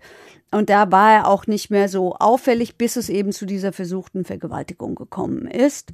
Und dann war auch da Schluss. Dann ist er ja, das haben wir ja eben gesagt, dann ist er untergebracht worden. Ich sag das, was ich am Anfang gesagt habe. Das war schon ziemlich schnell, ziemlich klar, dass dem auch nicht gut geht. Ja. Und das ist diese Grausamkeit, die hier stattfindet im. Ja, keine Ahnung. Darf man Empathie für den zeigen? Ich weiß es gar nicht. Ich finde, man darf Empathie für alle Menschen zeigen, ähm, solange man sieht, was die anderen auch antun. Also in diesem Fall ist das so. In diesem Fall muss ich sagen, ich, kann- mir fällt es ja relativ leicht, ich finde ja an fast jedem irgendwas. Mm, Ja, bei dem habe ich auch das Gefühl, der hatte verloren, als er auf die Welt kam. Und keine Chance, null. So, und manche werden vielleicht nur kriminell und er hat an irgendeiner Stelle in irgendeiner Weise ein unglaublich gestörtes Verhältnis zur Sexualität bekommen. Richtig. Für irgendwie Zugang zu irgendwelchen Sachen, dass du einfach schon als, wenn du als Achtjähriger rauchst, kann an anderer Stelle auch eine Verrohung stattfinden, die dazu führt, Ja. dass du einfach in der Lage bist, diese gesellschaftlichen und persönlichen Grenzen zu überschreiten. Ja. Der mit einer unglaublichen Leichtigkeit. Das heißt, wir reden hier davon, der hat es gemacht, als er 28 war, äh, sagen wir mal jetzt mit 8 angefangen zu rauchen, hat davor schon Scheiß erlebt, aber so. Das heißt, das ist auch so ein bisschen wie steter Tropfen hüllt den Stein. ja. Du hast immer wieder kleine Mikroverletzungen, Mikro, Mik, bam, bam, bam, bam, bam, bam, bam. Und bam, offensichtlich bam, eine bam, Disposition bam, oder bam, irgend bam, sowas. Bam, dann hast du irgendwann irgendwas Perverses gesehen, bam, bam, bam. Und irgendwann macht es nicht bam, bam, sondern dann macht es Pam. Ja. Ja. So, ja. 2017, ich, ich, ich ziehe jetzt mal ein bisschen an, sonst wären wir nie fertig. Äh, Bitte, ich habe 2017, auch keinen Bock mehr. ja, aber da kommt noch viel. Zweiter sage ich gleich. 2017 wird er jedenfalls aus dieser Forensik entlassen. Und zwar deshalb, weil es ein Gutachten gibt und dieses Gutachten, du brauchst, um jemanden in einer psychiatrischen Forensik unterzubringen, Eingangsmerkmale. Zum Beispiel diese schwere seelische Störung, die zur Schuld und, die, die Schuld- und Einsichtsfähigkeit entweder mindert oder aufhebt. Jetzt gab es 2017 ein Gutachten, äh, das ihm das genau nicht attestiert hat, was übrigens später im Eileen-Prozess auch von dem Gutachter bestätigt worden ist. Das ist keine Gefährlichkeitsprognose, sondern da geht es einfach darum, hat er diese Eingangsvoraussetzung, damit du den unterbringen kannst. Weil weitergedacht, könntest du ja sonst jeden, der dir irgendwie seltsam vorkommt, wegsperren. Weil du sagst, ah der ist seltsam. Natürlich wünscht man sich das hier in dem Fall, aber war nicht so. Dann hat es einen Entlassungsbeschluss gegeben. Er ist also nach zehn Jahren da rausgekommen. Übrigens, weil du gesagt hast, ne, ähm, fehlgeleitete Sexualität. Wenn du zehn Jahre lang zwischen 15 und 25 in so einer Einrichtung bist, kannst du natürlich in dieser Zeit auch keine normale entwickeln. Das muss man auch mal sagen. Ich glaube, das ist echt Du gesagt, hast- vorher kaputt gegangen. Ja, aber du hast auch da keine Chance, es irgendwie zu richten, weil du hast ja gar nicht diese Kontakte, die unser Eins hat. Bist ja nur in dieser Klinik. Ich glaube, ehrlich gesagt, Du meinst, selbst wenn das er nicht dort drin verloren. gewesen wäre, wäre es auch schon zu viel gewesen. Vermutlich, vermutlich, aber äh, daran will ich immer glauben, dass es vielleicht doch noch eine Chance gibt. Ja, aber was soll das dann heißen? Also du, was du gerade gesagt hast, kann man ja nicht lösen.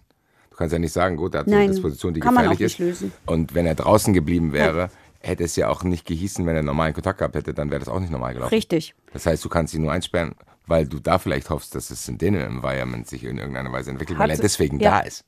Ja, hat Aber sich dass aber du alleine, nicht. dass du sagst, dass das nicht möglich ist, dass er da was Normales entwickelt, zeigt ja hier schon die ganze Abgefucktheit. Ja. Weil die sperren ihn deswegen ein, wissen aber, dass sie es da auch nicht klären können. Das heißt, Nein, sie haben schon geglaubt, dass sie es da irgendwie klären können. du Es hat scheinbar aber nicht. nicht funktioniert. Nee, was heißt ich? Ich scheinbar nicht. Ich kann das gar nicht sagen. Du hast gesagt, Ähm, dass der, wie, du hast gesagt, dass der ist da drin. Wie soll der da auch was Normales entwickeln? Ja, ist ja auch schwierig. Aber die haben ihn doch deswegen eingesperrt. Ja, er aber vielleicht, wenn er sich da, vielleicht, wenn er sich da geöffnet hätte in irgendwelchen Therapien, wenn er erreichbar gewesen wäre, was auch immer das für Voraussetzungen braucht, dann hätte man, dann wäre der vielleicht auch nicht zehn Jahre da drin geblieben, sondern vielleicht nur zwei Jahre und da ist er mit 17 wieder draußen und dann Aber das ist alles hypothetisch, das ja, es ist alles vielleicht nicht. auch alles was, wo man lernen muss, dass man manche Dinge kann man halt nicht klären. Also es hat dann den Ent- Entlassungsbeschluss gegeben und in diesem Entlassungsbeschluss stand, der kommt unter Führungsaufsicht, das heißt, er kriegt einen Bewährungshelfer und außerdem hat er eine Weisung bekommen, nämlich, dass er in das sogenannte ZÜRS-Programm aufgenommen wird. Das ist ein Programm der hessischen Polizei. Das ist die Zentralstelle zur Überwachung rückfallgefährdeter Sexualstraftäter. Da hat man die, versucht man die im Blick zu behalten. Und Das Es- ist ja, oh, ganz ehrlich, Heike, das ist, glaube ich, genau das Symptom von dieser Ursache, die ich gerade genannt habe. Man kann gewisse Dinge nicht regeln und glaubt, dass man das so regeln kann. Was soll das denn sein? Naja, was willst du denn machen? Du hast keine rechtliche Handhabe, den wegzusperren. So, willst du sagen, ja, dann lauf halt draußen rum, mal gucken, ob wieder was Ehrlich passiert. gesagt ist genau das das. Das ist einfach nur fürs Gewissen. Ja, ja was Nein, gemacht. das glaube ich Na, Was, nicht. soll, was sollen die denn machen? Was machen die denn? Wie beobachten die, denn denn? Die versuchen, die versuchen, solche Menschen zu erreichen. Also wir haben den, wir, zum Beispiel, indem du ihm so einen Bewährungshelfer mitgibst. Und der Bewährungshelfer hat aber auch, also der hatte mehrere, auch die sind vor Gericht gehört worden. Die haben ihn als dumm, dreist und provokativ beschrieben. Sie haben gesagt, der hat sich eigentlich dadurch ausgezeichnet, dass er sich nie an auch nur irgendeine Regel gehalten hat. Die haben beschrieben, dass er wieder aufgefallen ist mit irgendwelchen Handgreiflichkeiten, Waren, Kreditbetrügen, also Sachen bestellen auf anderer Leuts Namen und dann nicht bezahlen ähm, dass es keinerlei Entwicklung bei ihm gab, was Ausbildung und sonst was anbetraf. Und was er noch bekommen hat, ist als Weisung, er sollte ein triebhemmendes Medikament nehmen. Das hat er auch genommen.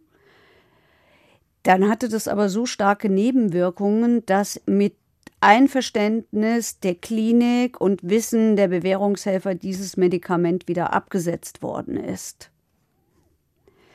Und dann endete nach fünf Jahren, nämlich im Januar 2022, diese Tat hier war im Juli 2022, die Führungsaufsicht, weil die Höchstgrenze erreicht war. Länger als fünf Jahre geht das nicht. Damit war er auch raus aus diesem Programm. Und es gab überhaupt keine gesetzliche Handhabe mehr, das zu verlängern, weil es ja kein sogenanntes Anlassdelikt gab. Das klingt unglaublich zynisch, aber ähm, irgendwas brauchst du ja, woran du es festmachst, sonst kannst du auf Verdacht auch wieder alle wegsperren, von denen du glaubst, sie könnten vielleicht mal gefährlich werden. Ich glaube, dass wir kurz auch aneinander vorbeigeredet haben, in dem Sinne, ich verlange nicht von der Justiz, dass sie das regelt. Das kann sie nicht Äh, regeln. Kann sie auch nicht, weil sie ist hier die Sachen bewertet, die passieren. kann sie nicht regeln. Wir reden hier über Bereiche, wo Leute sich trauen müssten, in die Prävention reinzugehen, in dem Sinne, dass man einfach offenlegt, was für eine sexualisierte Gesellschaft es teilweise gibt, dass es Verlierer gibt, die eben nicht Zugang zu allen möglichen Dingen haben, zu bla bla, die sich genauso entwickeln. Du hast es gesagt, der ist einfach in dieser Geburtenlotterie auf der Verliererseite gelandet. Der kommt dann, wird in so eine Scheiße reingebaut, der entwickelt zu Konsum, zu Frauen, zu allen möglichen Dingen, nachdem man vielleicht als Mensch in irgendeiner Weise ein gesundes Verlangen entwickelt. Weil wir haben das ja auch. Weißt du, was ich meine? Ich habe auch Bock, mir Sachen zu kaufen und ich habe auch Bock, mit schönen Frauen zu schlafen. Du hast es auch. Sonst werden ja keine Kinder auf der Welt sein. Es gibt ja das. Und da ist jemand, der kommt auf die Welt und durch irgendwelche Geschichten, durch, äh, ich weiß es nicht genau, war nicht dabei, entwickelt er ein sehr ungesundes Verhältnis dazu. Ich glaube, dass man da offen damit umgehen müsste, dass es das gibt. Weil das Einzige, was ich immer höre, ist so ein Geschreie. Sexualstraftäter, Sexualstraftäter härter bestrafen und das sind die größten Wichser und bla bla bla bla bla. Und Pranger. Ja, genau. Öffentliche so. Pranger werden ja. immer gerne gefordert. Ich kann das sogar verstehen, weil gerade mit Kindern das ein unglaublich emotionales Thema ist. Ich stelle nur die Frage in den Raum, ob es das Problem löst. Ich weiß es nicht. Ich glaube nicht, dass ein Sexualstraftäter zu Hause sitzt und denkt, boah, hätte ich nur drei Jahre Strafe gekriegt, hätte ich nicht gemacht. Natürlich löst es das Problem nicht. Natürlich löst es das Problem nicht. So, Und deswegen war ich eben so vom Weg, ja, dann beobachten wir den halt. jetzt. Ich glaube, das zeigt dieses, diese, diese Zürs, wie heißen die Zürs? Das zeigt die, die gewisse Hilflosigkeit, die die verständlicherweise haben, weil die Justiz, das muss man auch mal wieder hier sagen, die regelt ja nicht das gesellschaftliche Leben, sondern die regelt nur, wenn das an irgendeiner Stelle knallt. Ja, Ja. Immer wenn es schief geht, ist sie da. Da muss man So. ja, ganz Also, andere Diskussion eigentlich führen, dass das so eine alles- Biografie nicht stattfinden kann. Das alles stellen die jetzt fest. Daraufhin Durchsuchung bei ihm. Ja, also die merken, oh, wir müssen hier ganz schnell handeln, weil sie ja jetzt wissen, äh, wen sie vor sich haben. Sie finden bei ihm zu Hause Pullover, Top, Socken, Sneaker und das Handy von Eileen. Sie, ähm, nehmen, sie observieren ihn daraufhin und nehmen ihn sofort fest. Dann findet die Polizei in seinem Handy, alles was wir vorher gehört haben, wissen die zu dem Zeitpunkt ja noch nicht, weil sie ja jetzt erst an dieses Handy rankommen, äh, finden sie in seinem Handy das Wort Teufelssee und sie suchen dann äh, nach Eileens Leiche und finden in der Tat die Leiche in diesem See. Und jetzt kommt der 2. September 22, nämlich die Beschuldigtenvernehmung von ihm. Die dauert drei Stunden lang. Ich habe die gesehen, weil die vor Gericht abgespielt worden ist. Dort sieht man ihn. Dort ähm, sieht man zwei, eine Polizistin und einen Polizist, die versuchen rauszufinden, was ist da passiert. Er sagt, ja, der hat die abgeholt und ähm, da hätten sie dann, wären sie dann unterwegs gewesen und dann hätten sie Pferde gesehen und da wollte die unbedingt hin und dann ist sie vom Pferd gefallen und dann hätte er keinen Puls mehr gespürt und dann hätte, hätte er gemerkt, dass sie tot ist und dann habe er sie zum See gebracht. Er hätte versucht, sie ähm, auf der Schulter zu tragen, aber die war zu schwer und deswegen hat, sie, hat er sie an den Füßen gezogen und dann in den See gelegt. Und während er sie da gezogen hat, da hat sie offensichtlich die Schuhe und die Kleidung verloren. Das ist der Grund, warum das bei ihr zu Hause war, gefunden worden ist. Die Polizistin fragt ihn, wo ist die Unterwäsche? Er sagt, keine Ahnung, wahrscheinlich da liegen geblieben. Vielleicht haben die Kühe gefressen, die da irgendwie äh, auf diesem Feld sind. Was Kühe so machen. Was Kühe halt so machen. Die Polizistin fragt ihn, ob ähm, was er eigentlich empfunden habe, als er sie ins Wasser gelegt hat. Er sagt nichts. Die Polizistin fragt ihn, hat sie ihnen nicht leid getan? Er sagt klar. Fertig. Dann kommt, sieht man in dieser Vernehmung, wie der Oberstaatsanwalt kommt, wie er dazu kommt und wie er dann zu ihm sagt, die kann überhaupt nicht vom Pferd geschmissen worden sein, passt nicht zur Rechtsmedizin, ähm, also zum Obduktionsbericht und sagt, ähm, ich will Sie hier nicht verarschen, aber ich lasse mich auch nicht verarschen. Los, sagen Sie, was los ist. Und dann sagt er, ja, er hat sie umgebracht. So mit schnell, seinen, das war's.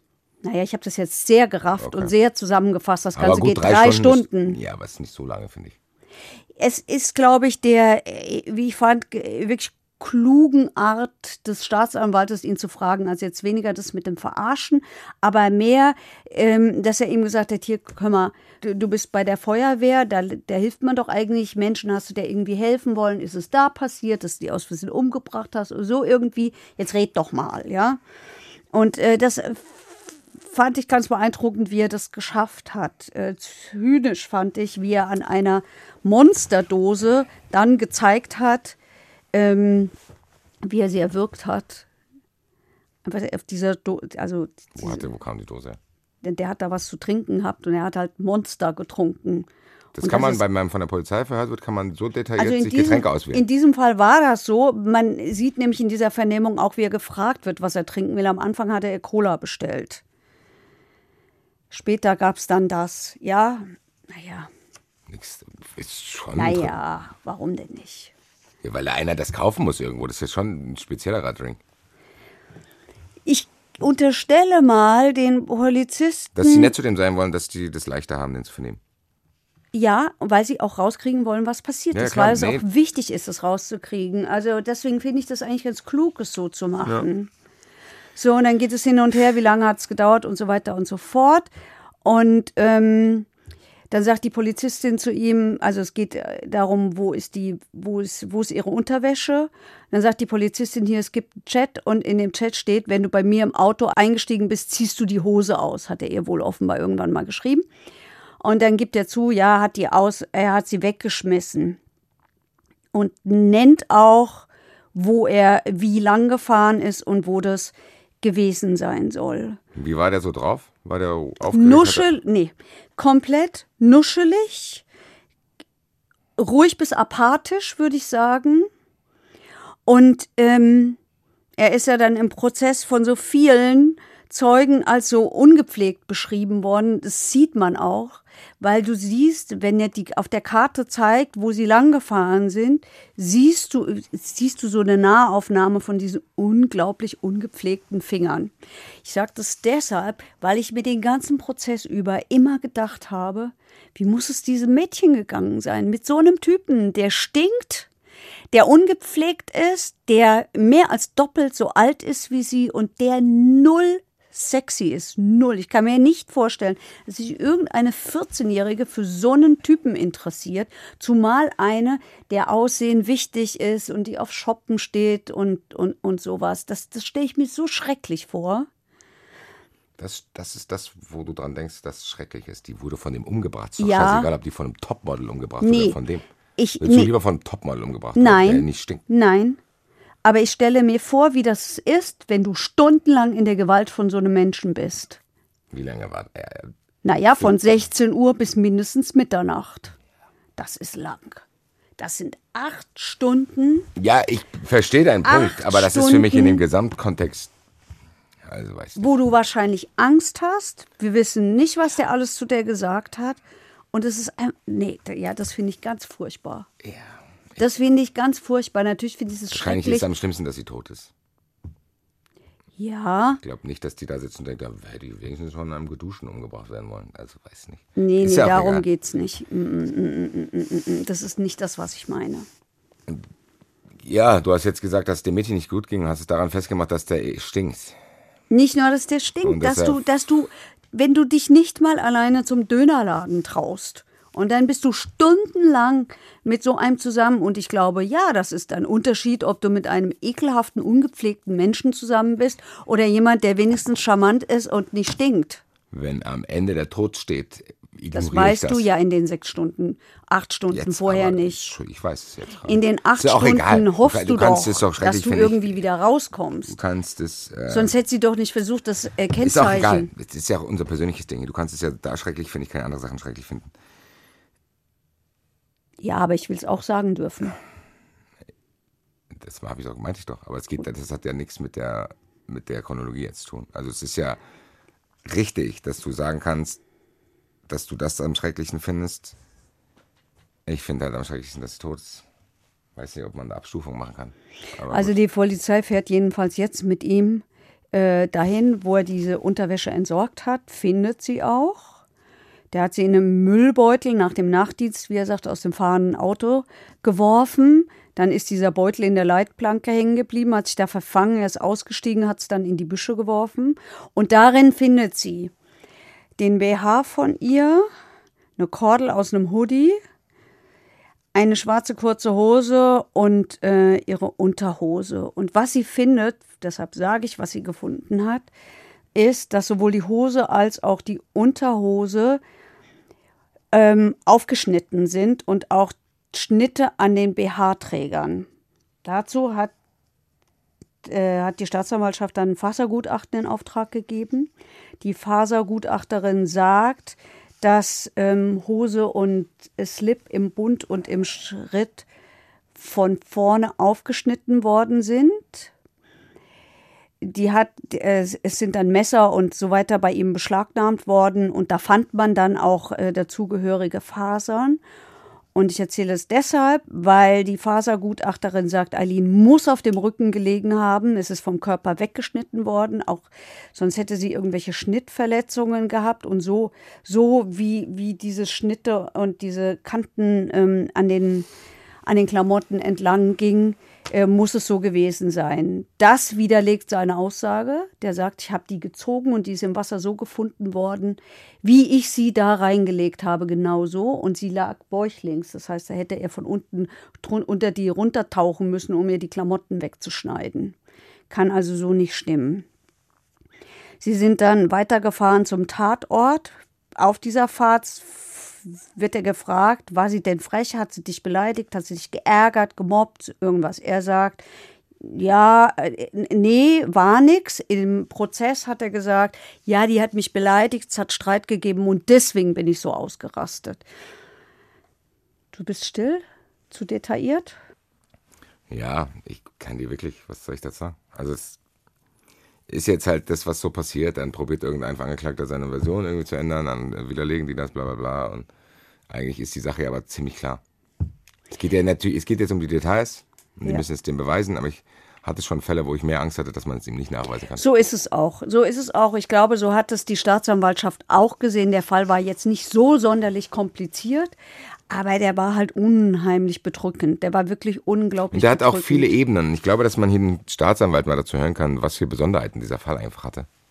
Also der Fall weist äh, sicherlich eine Reihe von Besonderheiten auf, beginnend bei dem Phänomen des Cybergroomings, was sich hier tödlich ausgewirkt hat, und zum anderen auch der Verlauf der Ermittlungen. Ich möchte an der Stelle nochmal betonen, dass dieser schnelle Ermittlungserfolg nur möglich war, weil wir Zugriff auf Funkzellen und Verbindungsdaten gehabt haben. Dieser Fall wäre nicht aufklärbar gewesen, wenn wir diese Daten nicht hätten erheben können. Und wir haben hier natürlich auch ähm, einen besonderen Einblick in eine Seele eines Angeklagten bekommen und dessen Bedürfnisse, die erschreckend sind, schockierend sind. Das habe ich in dieser Form als Staatsanwalt, der schon viele Jahre Tötungsdelikte bearbeitet, so noch nicht erlebt. Soll ich mal was dazu sagen zur Persönlichkeit des Angeklagten, was wir da in diesem Prozess gehört haben? Ja. Also äh, auch da äh, hatten wir einen Polizisten aus Lörrach, der die ganzen Chats sich angeschaut hat auf seinem Handy. 1021 waren es. 33.840 Nachrichten, die der über diverse Anbieter äh, verschickt hat. Das heißt, da muss irgendeiner sitzen und das alles lesen. Da muss irgendeiner sitzen, das lesen und das auswerten, ja. Und ähm, der dieses System eben auch so beschreibt, ne, dieses äh, jedes, der sagte, jedes Mittel ist dem offensichtlich recht, um seinen Willen durchzusetzen. Also er täuscht Liebe vor, er täuscht Trauer vor, er täuscht äh, Suizidandrohungen vor, er täuscht sogar einen Suizid vor, indem er einer mal ein Foto geschickt hat, wo man ein zerstörtes Auto sieht, so nach dem Motto, guck, jetzt habe ich mir wegen dir versucht, das Leben zu nehmen. Und sobald er Erfolg hat, ähm, ähm, und den Kontakt wiedererlangt hat zu der Frau oder zu dem Mädchen, geht sofort wieder um Sex. Der Polizist hat gesagt, wenn, diese, wenn die Methode zum Erfolg geführt hat, dann wird sie mehrfach angewandt. Und das weiß er deshalb, weil man dem beim Lernen zuschauen kann. Der hat Buch darüber geführt. Der hat Buch darüber geführt. Über was? Ja, wann was äh, zum Erfolg geführt hat. Also wenn ich den Suizid vortäusche, wenn ich drohe, ich zeige die Bilder deinen Eltern oder wenn ich äh, drohe, ich tue deiner Familie was an oder was auch immer er da gedroht hat. Der sagt, ähm, was sie gefunden haben bei ihm sind Bewerbungsbögen. Und zwar gibt es einmal, das hat er wohl immer zu Beginn äh, einer neuen Konversation mit einer Frau verschickt oder mit einem Mädchen. Es gibt einmal den Schucker-Tochter-Bewerbungsbogen und den allgemeinen Fragebogen. Und in diesen Fragebögen ähm, sollen die Mädchen und Frauen beantworten, einmal so so allgemeine Angaben, dann aber auch Single oder vergeben. Wie alt bist du? Dann welche Präferenzen sie haben. Hast du schon mal Nudes verschickt? Schreibst du gerne versaut? Freundschaft plus. Was ist deine Lieblingsstellung? Trägst du Tanga oder String? Bist du rasiert oder nicht? Und so weiter und so fort. Das wird noch viel detaillierter. Das komplette Handy äh, zeigt eigentlich nur eins, der, das ist ein permanentes sexuelles Streben, das offensichtlich sein Lebenszweck war. Wollte ich gerade fragen, was hat er denn sonst noch so gemacht? Der, der, Der hat gejobbt. Der hat immer mal gejobbt. Der hat gearbeitet auf einer, so bei so Schaustellern. Und zum Schluss hat er gearbeitet als so als Security-Mensch. Okay. Ja, es ist ja auch eine Art Suchtverhalten, ne? Also das klingt nach, das klingt nicht nur, ich probiere das mal aus, sondern das ist ja, das ist ja eine völlig wahnsinnige Welt, die man sich nicht vorstellen kann, diese Fragebögen auch. So, Ja, das, ist, klingt, also, also wäre es sein Beruf. Ja, als, genau. Oder seine Berufung, muss man fast das klingt, sagen. Ja, das klingt wie einer wirklich so. Das klingt Ja. im Endeffekt, das, das ist jetzt ein unfairer Vergleich, aber von der Intensität her, das ist halt quasi sein Hobby, wie der Vogelbeachter die Vogel be beobachtet und dann aufschreibt, um viel bla, um was für einen Ton das ist, hat der einen völlig geisteskranken Plan und ein Protokoll, wo er draufschreibt, wie 14-jährige Mädchen auf XY reagieren und was das zu seinem Vorteil sein könnte. Das ist ja, Also sämtliche, äh, sämtliche weibliche Wesen, mit denen er geschrieben hat, waren entweder sehr viel jünger als er Ja, Oder je ja- älter sie waren, desto geistig eingeschränkter waren Der, sie. das muss ja irgend, genau. Also der kann ja, wenn du jemanden hast, der komplett mit beiden Füßen, mit voller Selbstbewusstsein da in diesen Chat geht, sagst du ja, mach's gut, ciao. So, das heißt, wir reden hier entweder über finanzielle Not, wir reden hier über Aufmerksamkeitsnot oder alle menschlichen Schwächen, die man haben kann, die einen dazu fahren lassen, in irgendeiner Weise auf irgendwas reinzufallen. Weil im Endeffekt ist er ja auch ein Scammer dazu. So, der, der- dieses Geld würde ja theoretisch nicht mal fließen. Nein, der Das heißt- hat nichts. So, weißt du, das heißt, der ist ein Betrüger, der ist ein Sexual Predator, der ist ekelhaft, der hat selber eine Störung und der hat ein System, was sowieso schon verwirrend ist. Dieses ganze Social Media für 14-Jährige ist sowieso schon verwirrend. So, das heißt, der kommt, unabhängig davon, wenn es ihn nicht geben würde, wäre dieses ganze Social Media Gewichse für eine 14-Jährige schon echt anstrengend auch.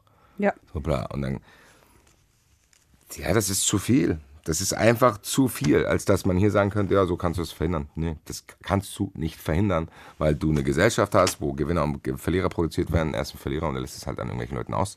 Und hat sich über die Jahre unglaubliche Fähigkeiten, also in dem Kontext, unglaubliche Fähigkeiten erarbeitet, Ja. so ruhig auch zu bleiben. Ja.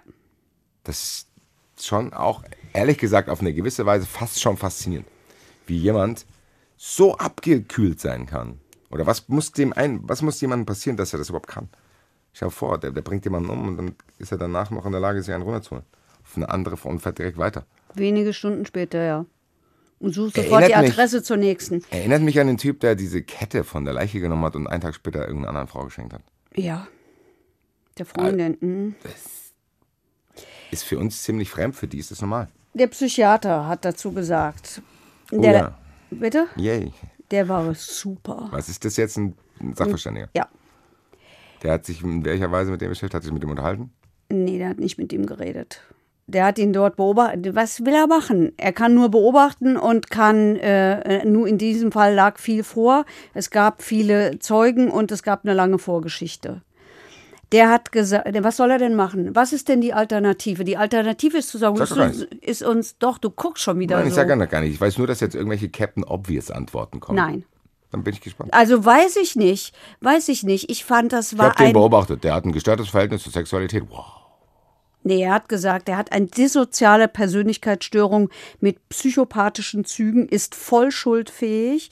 Es gibt ein hohes Risiko, dass er wieder tötet, ähm, weil diese Störung sich eben massiv auf seine Sexualität auswirkt. Er hat, nein, ich will nicht, dass du immer so über Sachverständige redest. Die sind so wichtig. Und das, Das ist, mag und ja das sein. war ein so guter. Den, der, der war wirklich richtig Hast du gut. wirklich jetzt da eine Information vorgelesen, die du Ich selber bin ja nicht erst wusstest? am Anfang und ich äh, Na, ich frage mich ja, wirklich. So, das, also die, diese das kann ich nicht auseinanderhalten. Wann einer psychopathische Züge hat und wann einer ein Psychopath ist, da brauche ich jemanden, der es mir erklärt. Ich kann das nicht. Und diese Störungen Es ist eine andere Diskussion. kann ich auch nicht auseinanderhalten. Die, ist- die ist aber wichtig.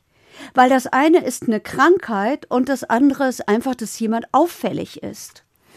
Gleichzeitig muss ich in so einem Fall eine Gefährlichkeitsprognose machen und es kann nur eine Prognose sein. Weil wir in die, die nicht Gefährlichkeitsprognose für diesen Typ kann ich auch machen. Ja, aber ich Dadurch, ist mir dann ehrlich ich gesagt lieber, wenn es, wenn es Leute machen, die sich damit, also der, Ja, aber guck mal, das sind Heiko, doch keine ist- Vollidioten. Äh, Sag ich doch gar nicht. Ich sag nur trotzdem, dass das so ein deutsches Phänomen ist. Das hatten wir schon mal bei einem Fall mit dem Stempel, dass wir denken, oh, der hat es ja studiert, der wird's wissen. Natürlich weiß der das besser als ich. Trotzdem kann auch der nur eine Prognose abgeben. Hat er auch gesagt. So, und das trotzdem, und das geht doch auch nicht um diesen Sachverständigen.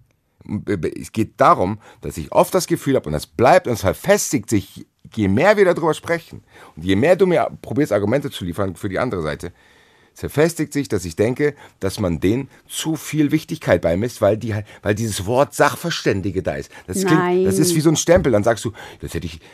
Du, du sitzt jetzt hier demütig und sagst, oh, der hat mir gesagt, dass der gefährlich ist. Ja, wow. ich sitze dass der gefährlich ist, kann ich auch sagen. Dass der Wiederholungs... Also sorry. Nein. Natürlich habe ich dieses der hat Gefühl mit a- auch. acht Jahren angefangen, der hat mit 15 angefangen, war zehn Jahre in der Psychiatrie. Der macht jetzt wieder das. Sorry, dass ich anzweifle, dass man dazu unglaublich viel wissen muss, um zu sagen, dass der Wiederholungsgifttäter ist. Ich finde es gut, dass wir in einem System leben, wo wir nicht da sitzen und mit unserem, unserer Küchenpsychologie solche Fälle beurteilen, sondern uns Sachverständigen Rat da reinholen und uns auch erklären lassen, wie es zu sowas kommt, auch wenn es vielleicht Du verst- ich wir glaube- uns das selber mal, klar ich- machen Ich können. glaube, du verstehst auch mein Problem mit Sachverständigen nicht. Ich habe nicht das. Natürlich, ich bin der, also wenn ich es auf mein Leben übertrage, ich bin nur auf Sachverständige angewiesen. Wenn meine Wohnung renoviert werden muss, rufe ich jemanden, der es kann. Wenn ich zum Friseur muss, rufe ich jemanden, der es kann. Ich bestelle mein Essen, weil ich weiß, der kann es besser. Ich kann unglaublich gut delegieren, weil ich weiß, es gibt immer jemanden. Das lernt man in Frankfurt auf dem Fußballplatz. Es gibt immer jemanden, der besser ist als du. Und dann nutzt es doch für dich. Und genau das macht das Gericht da. Und das akzeptiere ich und das respektiere ich. Also ich respektiere auch diesen Herrn. Und alles, was der, dieser Herr sagen wird, wird stimmen. Und der Herr wird auch ein unglaublich großes Wissen haben. Was ich nur dazu dir sage, ich kann auch einen anderen Herren da hinsetzen, der sagt andere Sachen. Und die Meinung wird so überhöht, zu sagen, ja, das ist ja der Sachverständige. Das klingt so, Sachverständige, als wenn die aus einer Fabrik kommen würden. Es gibt bestimmt tausend verschiedene Sachverständigen, die zu dem Fall vielleicht dann 750 verschiedene Meinungen haben. Und trotzdem tun wir in dem Fall, in dem Mikrokosmos dann so, ja, diese Meinung von dem, das ist die. Ich sage nur trotzdem, auch Sachverständige sind Menschen. Und manchmal kommt es mir in der Bewertung, die ihr hier so habt, nicht so rüber. Dass das Menschen sind, die auch eine gewisse Sozialisation haben, die Dinge anders interpretieren und bla bla bla bla bla. Das Einzige, was ich sagen will, und das geht nicht um diesen Fall, ist, dass man mal einen Schritt zurückgehen muss und sagen muss, okay, auch Sachverständige sind Menschen, muss ich den auf alle Art und Weisen überhöhen oder kann ich es einfach so bewerten, zu sagen, yo, das ist auch eine gewisse Lotterie, wenn ich zu das Gericht komme, ist der Richter da und der Sachverständige, wenn ich zu dem Richter und zu dem Sachverständigen komme, geht es anders aus. Einfach das mal zu akzeptieren und zuzugeben, weil das ist so, das sind keine Roboter und das sind auch Menschen und die können Dinge anders bewerten. Ja, und die können sich auch täuschen. So. Gleichwohl haben die äh, nicht, also ich weiß nicht, ob ich die überhöhe. Ich weiß nicht, Ich, hab ob auch ich nicht, die ich sage auch nicht, dass du das überhöhst, ich sage das ganze System. Keine Ahnung. Also der hat jedenfalls gesagt, ähm, Und dann will ich auch nochmal sagen, bevor jetzt wieder wütende Mails kommen, weil mich auch Leute auf der Live-Show angesprochen haben. Da geht es mir nicht um Orthopäden oder irgendwelche Bauzeichner. Natürlich kann ein Bauzeichner sagen, ja, wenn da so viel drauf ist, dann bricht's Dach ein. Mir geht es um Menschen und um Psychologie und um menschliches Verhalten und gleichzeitig hören wir immer wieder, es kommt drauf an, aber hier kommt es dann scheinbar doch nicht drauf an, weil da gewisse Muster zu erkennen sind. Ich sag doch nur, Heike, nochmal, dass wir uns als Menschen allgemein öfters mal so betrachten sollten, wie wir Leute von vor 100 Jahren betrachten. Stell dir einfach die Situation vor, dass in 100 Jahren Leute da sind, die in 100 Jahren schauen, wie wir damals über psychische Krankheiten geredet haben, so genauso wie wir beide von Leuten von vor 100 Jahren sprechen und sagen, ach guck mal, was die früher noch gemacht haben. Bist du wirklich nicht in der Lage zu, zu denken, boah, wer weiß, wie die Leute in 100 Jahren über uns reden. doch, weil die Frage stelle ich mir in einem anderen Zusammenhang immer, nämlich wenn es um Erziehungsfragen geht. So. Und das kann man Aber was ist vielleicht- denn die Alternative? Oder die Alternative ist, dass sie sagen, ja, da holen wir uns die nicht mehr rein, dann bilden wir uns selber Boah, das unsere Meinung. ich doch gar nicht. Ja, aber warum diskutieren wir es denn dann ständig? Weil ich das Gefühl habe, dass oft einfach zu so, so getan wird, ah ja, das hat der Sachverständige halt gesagt. So, und ich bin der Richter, ich weiß es nicht, den muss ich jetzt glauben. Und dann holt der andere einen anderen Sachverständigen. Dass das einfach auch eine gewisse Ungenauigkeit da reinbringt, aber so getan wird, als wäre das ja klar. So, das hat ja der Sachverständige gesagt. Der hat sich ja schon mal, der hat ja was studiert und der hat sich ja mit anderen Leuten beschäftigt. Deswegen wird das so sein. Also dieser Sachverständige hat zum Beispiel gesagt, diese Frage der Rückfallgefahr kann nie eine Vorhersage sein. Der hat eigentlich das gesagt. Das ist lediglich eine Wahrscheinlichkeitsaussage. Mehr kann er nicht treffen. Ja. So, dies hat er alles erklärt. Die Einzelheiten erspare ich mir jetzt, weil sonst diese Diskussion nie endet. Und dann wird es eine 200-Minuten-Folge. Ähm, er hat Ich aber will doch gesagt, hören, was er sagt. Du verstehst mich. Sag mir bitte, was er sagt. Ich werde es auch nicht kritisieren. dann sagst du die ganze Zeit, das weiß ich auch, das weiß ich auch, das Ja. weiß ich auch. Darf ich doch dann sagen, oder? Nein. Dann sag mir mal irgendwas, wo du denkst, boah, das hätte Nein. ich, was du jetzt, wo du denken würdest, boah, das hätte ich nicht gewusst. Ich, ich denke nicht so. Ich denke, eh- viel mehr denke ich dann, ah ja, guck, so hätte ich es auch gesehen oder hm, das ist mir gar nicht aufgefallen. Natürlich habe ich auch gesehen, dass der kein intaktes Gerüst an sozialen und ethischen Normen und Werten hat, dass der hoch, äh, dass der total empathielos ist, dass er unfähig ist zur Selbstkritik. Natürlich habe ich das auch gesehen. Umso mehr ähm, das sind so, das sind ja wichtige und entscheidende Aussagen, weil sie dazu führen, was am Ende dabei rauskommt, nämlich ob der in der Sicherungsverwahrung endet oder nicht. Und ich würde das als Gericht genauso machen. Ich würde mir das auch noch mal, auch selbst, auch wenn ich denke, jo, kann ich auch selber drauf kommen. Was ich furchtbar fand, war, dass er erzählt hat, dass er den, dass er den Angeklagten gefragt hat, was er denn eigentlich, äh, worauf er denn hofft im Gefängnis, und dessen Antwort war uneingeschränkter Medienkonsum, Ruhe und keine Therapie. Was, was, was, was? Der wollte jetzt schon mal klar machen, dass er dann Ruhe gelassen wird, Netflix gucken kann und seine Ruhe hat. Ja. Und keine Therapie macht. Was ich eine super wichtige Aussage finde.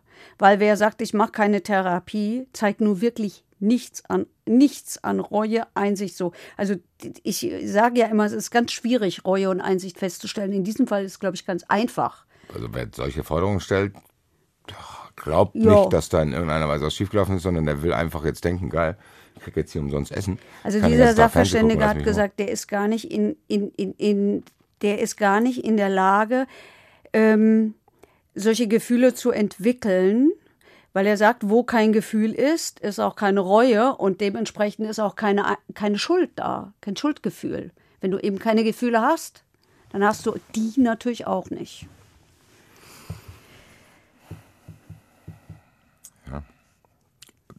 So, Gutachten. Jetzt, ich mache das jetzt im Zeitraffer. Plädoyer Staatsanwaltschaft ist, glaube ich, relativ klar. Die haben äh, Höchststrafe gefordert, nämlich lebenslang besondere Schwere der Schuld und äh, anschließende Sicherungsverwahrung. Dasselbe gilt für die, ähm, für die Nebenklage, die allerdings nochmal zum Thema gemacht hat, warum haben die Schutzkonzepte nicht funktioniert, warum konnte die Führungsaufsicht enden. Das haben wir, glaube ich, beantwortet. Und ähm, warum ist da eigentlich keiner von den Bewährungshelfern, wie die Nebenklage sagt, seiner Aufgabe Die nachgekommen? Nebenklage ist in dem Fall wer? Die Eltern von Eileen. Ehrlich gesagt, haben wir die auch komplett vergessen. In Ja. diesem ganzen, ganzen Gelaber hier. Also, Also die Mutter hat eine sehr beeindruckende Zeugenaussage gemacht, sehr beeindruckend. weil wo, ehrlich gesagt, können wir jetzt ganz von vorne am Anfang. Wo, Nein, waren, nein. wo waren die denn die ganze Zeit? So, die haben, die, die haben ja gemerkt, die ist weg, die haben die Vermisstenanzeige gemeldet. Und sie hat gesucht, tagelang bis die gesucht. Nachricht kam. Und das heißt, die haben auch nicht irgendwie am Computer mal gucken, mit dem die so geschrieben hat und so. Das haben sie garantiert gemacht. Okay. Die Mutter hat gesagt, sie hätte noch ganz kurz, eine Woche, glaube ich, vorher mit ihr ein Gespräch darüber geführt, über die Gefahren äh, im Netz. Und ähm, Ja, sie hatte auch einen kennengelernt, der sie besuchen wollte. Und die Mutter hat das untersagt und hat gesagt, nee, kommt keiner. Und da sei sie sehr sauer gewesen. Heute wisse sie, dass dieser Mensch, mit dem sie dann später Kontakt aufgenommen hat, ähm, also die haben schon viel, glaube ich, getan, die Eltern, äh, mit dem sie Kontakt aufgenommen hat, dass der ähm, völlig in Ordnung war. Da wäre nichts passiert. Das ist halt das Furchtbar nächste ist das. Also ich Furchtbar glaube, dass für die das. Eltern, das habe ich ganz am Anfang ja schon gesagt, als ich diese Ebenen der Grausamkeit genannt hat, dass das für die halt auch einfach so ein hätte ich doch mal hier, hätte ich doch mal da. Das haben die auch gesagt. Das Gericht hat, als es dann das Urteil verkündet hat, nochmal ganz bewusst ein letztes Wort an die Familie gerichtet. Die Vorsitzende Richterin hat gesagt, es ist deutlich geworden, dass die Familie sich auch Vorwürfe macht, was sie hätte erkennen müssen und nicht erkannt hat. Die Mutter hat schon beschrieben, dass die Eileen sich zurückgezogen hat und dass die sich verändert hat. Aber mein Gott, die war 14. Das ist halt so. Da gibt's halt Phasen. Findest du deine Eltern blöd? Nein. Bist du mit dir unzufrieden? Die Mutter hat auch gesagt, dass ihr aufgefallen ist, dass sie sich nicht mehr im Bikini am Badesee hat zeigen wollen. Guck mal, ich glaube auch, dass das hier wieder so ein, ja, Fall ist, wo man sagen kann, ey, man muss dieser Familie sagen, ey, egal, was für Fehler ihr gemacht habt und egal, wie viele Kinder da sind und egal, wie vielleicht Dinge da schiefgelaufen sind, niemand hat verdient, dass sein Kind umgebracht wird. Darum geht's doch. Ich glaube, dass dieser Vorwurfsimpuls einfach auch durch eine gewisse Öffentlichkeit kommt. Ah ja, guck mal, da sind die Asoziale, gell? Ist ja ganz klar, dass da sowas passiert. Nein, es ist nicht. Niemand sie hat auch nicht, sie sind auch überhaupt nicht asozial. ich glaube aber, dass das der Talk ist, zu sagen, oh, da sind viele Kinder, dann hat die auf das Kind nicht Tatsächlich habe ich darüber nachgedacht, ob ich die neuen Kinder einfach weglasse.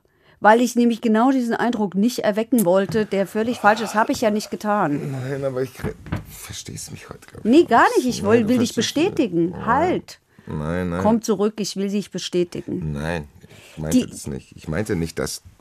Ich meinte, die fühlen, guck mal, wie die sich fühlen.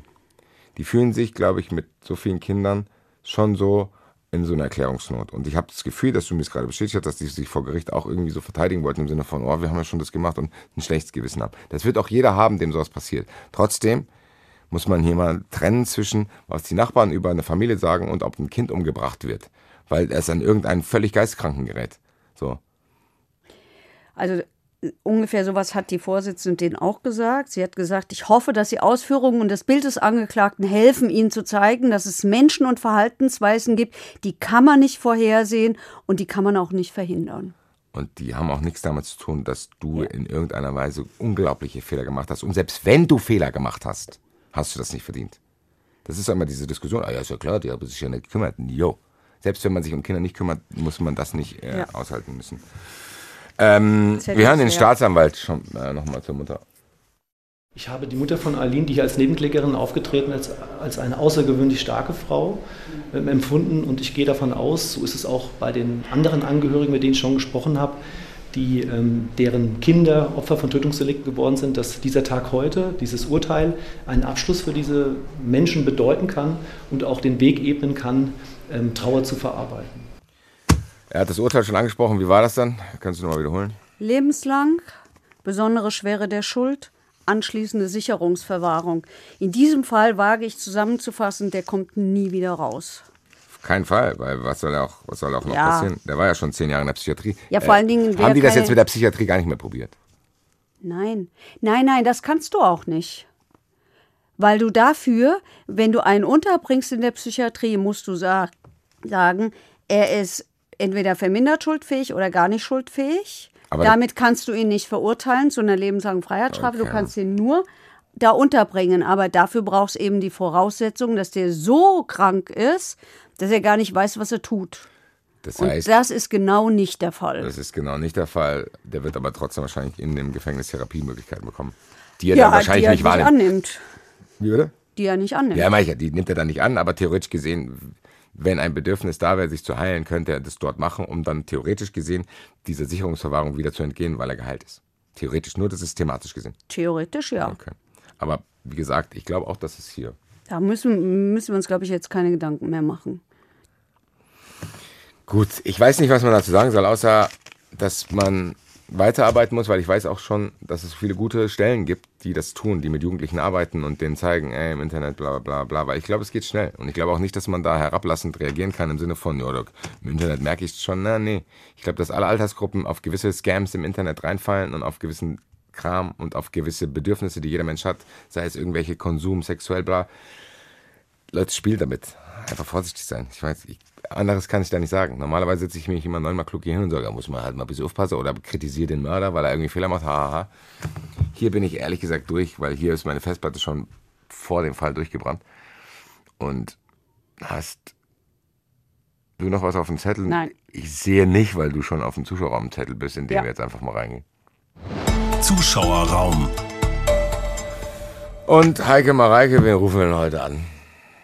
Nina Schnabel ist heute dran, sozusagen Ehrengast, Ehrenjoker in der 100. Folge. Nina Schnabel, hallo. Basti Red und Heike Berufka, hallo. Hallo. Als Joker in der 100. Äh, Folge, die weiß ich nicht, ob die 100 Minuten lang wird, aber ungefähr könnte könnt dabei rauskommen. Ja, herzlichen De Glückwunsch. Dankeschön. Deshalb schnell die Frage. Die Frage kommt von Walter Bar 3118 und zwar, das ist ein YouTube-Name, ah. und zwar hat er eine Ergänzungsfrage zur Vernehmungsfähigkeit von Zeugen. Darüber haben wir in der letzten Folge ausführlich gesprochen. Ja. Nämlich, da war die Frage, ob man überhaupt ähm, geistig eingeschränkte Menschen vernehmen kann und wo da eigentlich die Grenze ist und wann man wie befragt. So. Und er sagt, es gibt einen Punkt, an dem in jedem Fall klar ist, dass die Vernehmung als Zeuge nicht in Betracht kommt. Die Frage stellt er. Oder gibt es ein bestimmtes Alter bei Kindern? weil er meint, also ich kann mich an einen Fall erinnern, da wollte eine Richterin unbedingt einen Dreijährigen vernehmen. Er hätte sich gefragt, was das eigentlich bringen soll. Kannst du die Frage beantworten?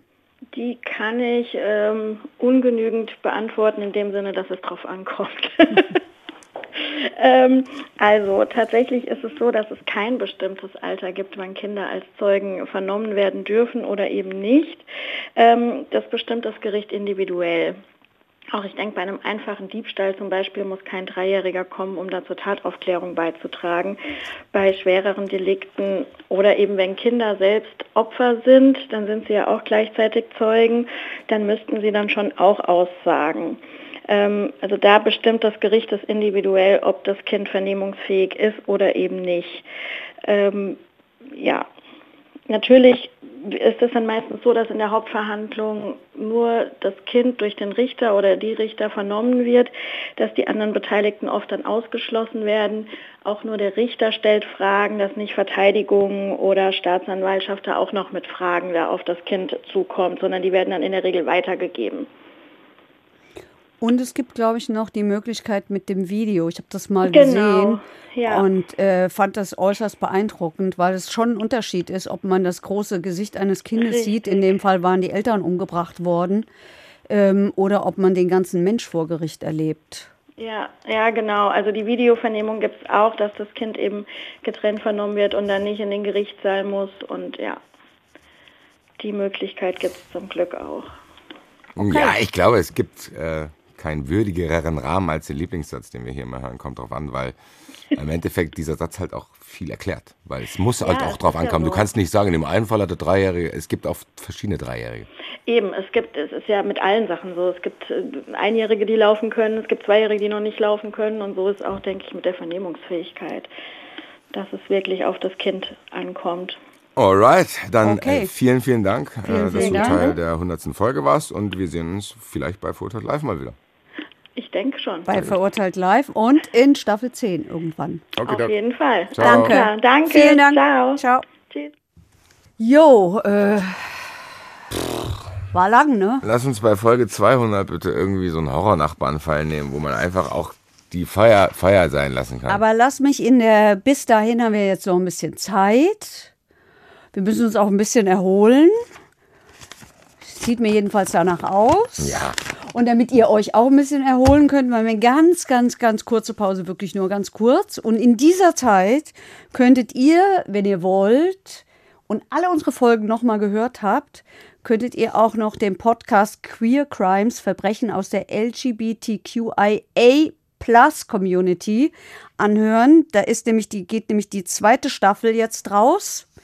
Dauert noch ein bisschen, ab 5. Dezember, aber gibt schon eine erste, falls ihr das noch nicht gehört habt. Ähm, in dieser zweiten Staffel, wie auch in dieser ersten Staffel, beschäftigen sich Irina Schlauch und Marvin Standke mit äh, sehr beeindruckenden Fällen. Diesmal geht es um Fritz Hamann, dem Werwolf von Hannover. Sagt vielleicht einigen was. Der hat 1910 und in den 20er Jahren des vergangenen Jahrhunderts äh, fürchterliche Morde verübt. Es geht auch um die Morde an zwei Prominenten, nämlich Walter Sedelmeier und Gianni Versace. Kann ich nur empfehlen. Die erste Staffel habe ich gehört. Auf die zweite freue ich mich. und ihr könnt euch auf die zehnte Staffel Verurteilt freuen. Und wir können, glaube ich, zum ersten Mal auch sagen, wann das ist. Ich glaube, das Ja. war immer so, ja, ihr müsst mal gucken. Äh, nee, müsst ihr nicht. Am 24. Januar Jetzt sind wir wieder da. fängt Staffel 10 an. Ich habe jetzt schon Angst, dass wir auch da wieder mit so einem harten Fall einsteigen. Wenn am 24.01. dann die erste Folge der Staffel 10 rauskommt, gibt es wahrscheinlich dann schon keine Karten mehr für die Show. Live-Show am 17.04. Deswegen würde ich mich an eurer Stelle beeilen. Bis zur Sommerpause gibt es noch Karten für drei Shows. Das ist am 17.04., am 15.05. und am 12.06. In der Frankfurter Käse. in der Frankfurter Käse. Lustigerweise geht da auch dann Staffel 10 zu Ende und es wird eine wirkliche Sommerpause stattfinden. Sowohl was die Folgen als auch die Live-Shows betrifft. Also, seid schnell und checkt, was ihr so macht und hört euch alte Folgen oder lasst es mal. Hört auch mal was ganz anderes. Ich von irgendeinem Comedian Egal, also wir gehen uns jetzt mal ein bisschen erholen. gehen Von jetzt uns, erholen nicht von euch. Ich habe keine Kraft mehr für da weiter. Ich merk's. Macht's gut. Verurteilt. Der Gerichtspodcast mit Heike Borufka und Basti Red. Eine Produktion des Hessischen Rundfunks.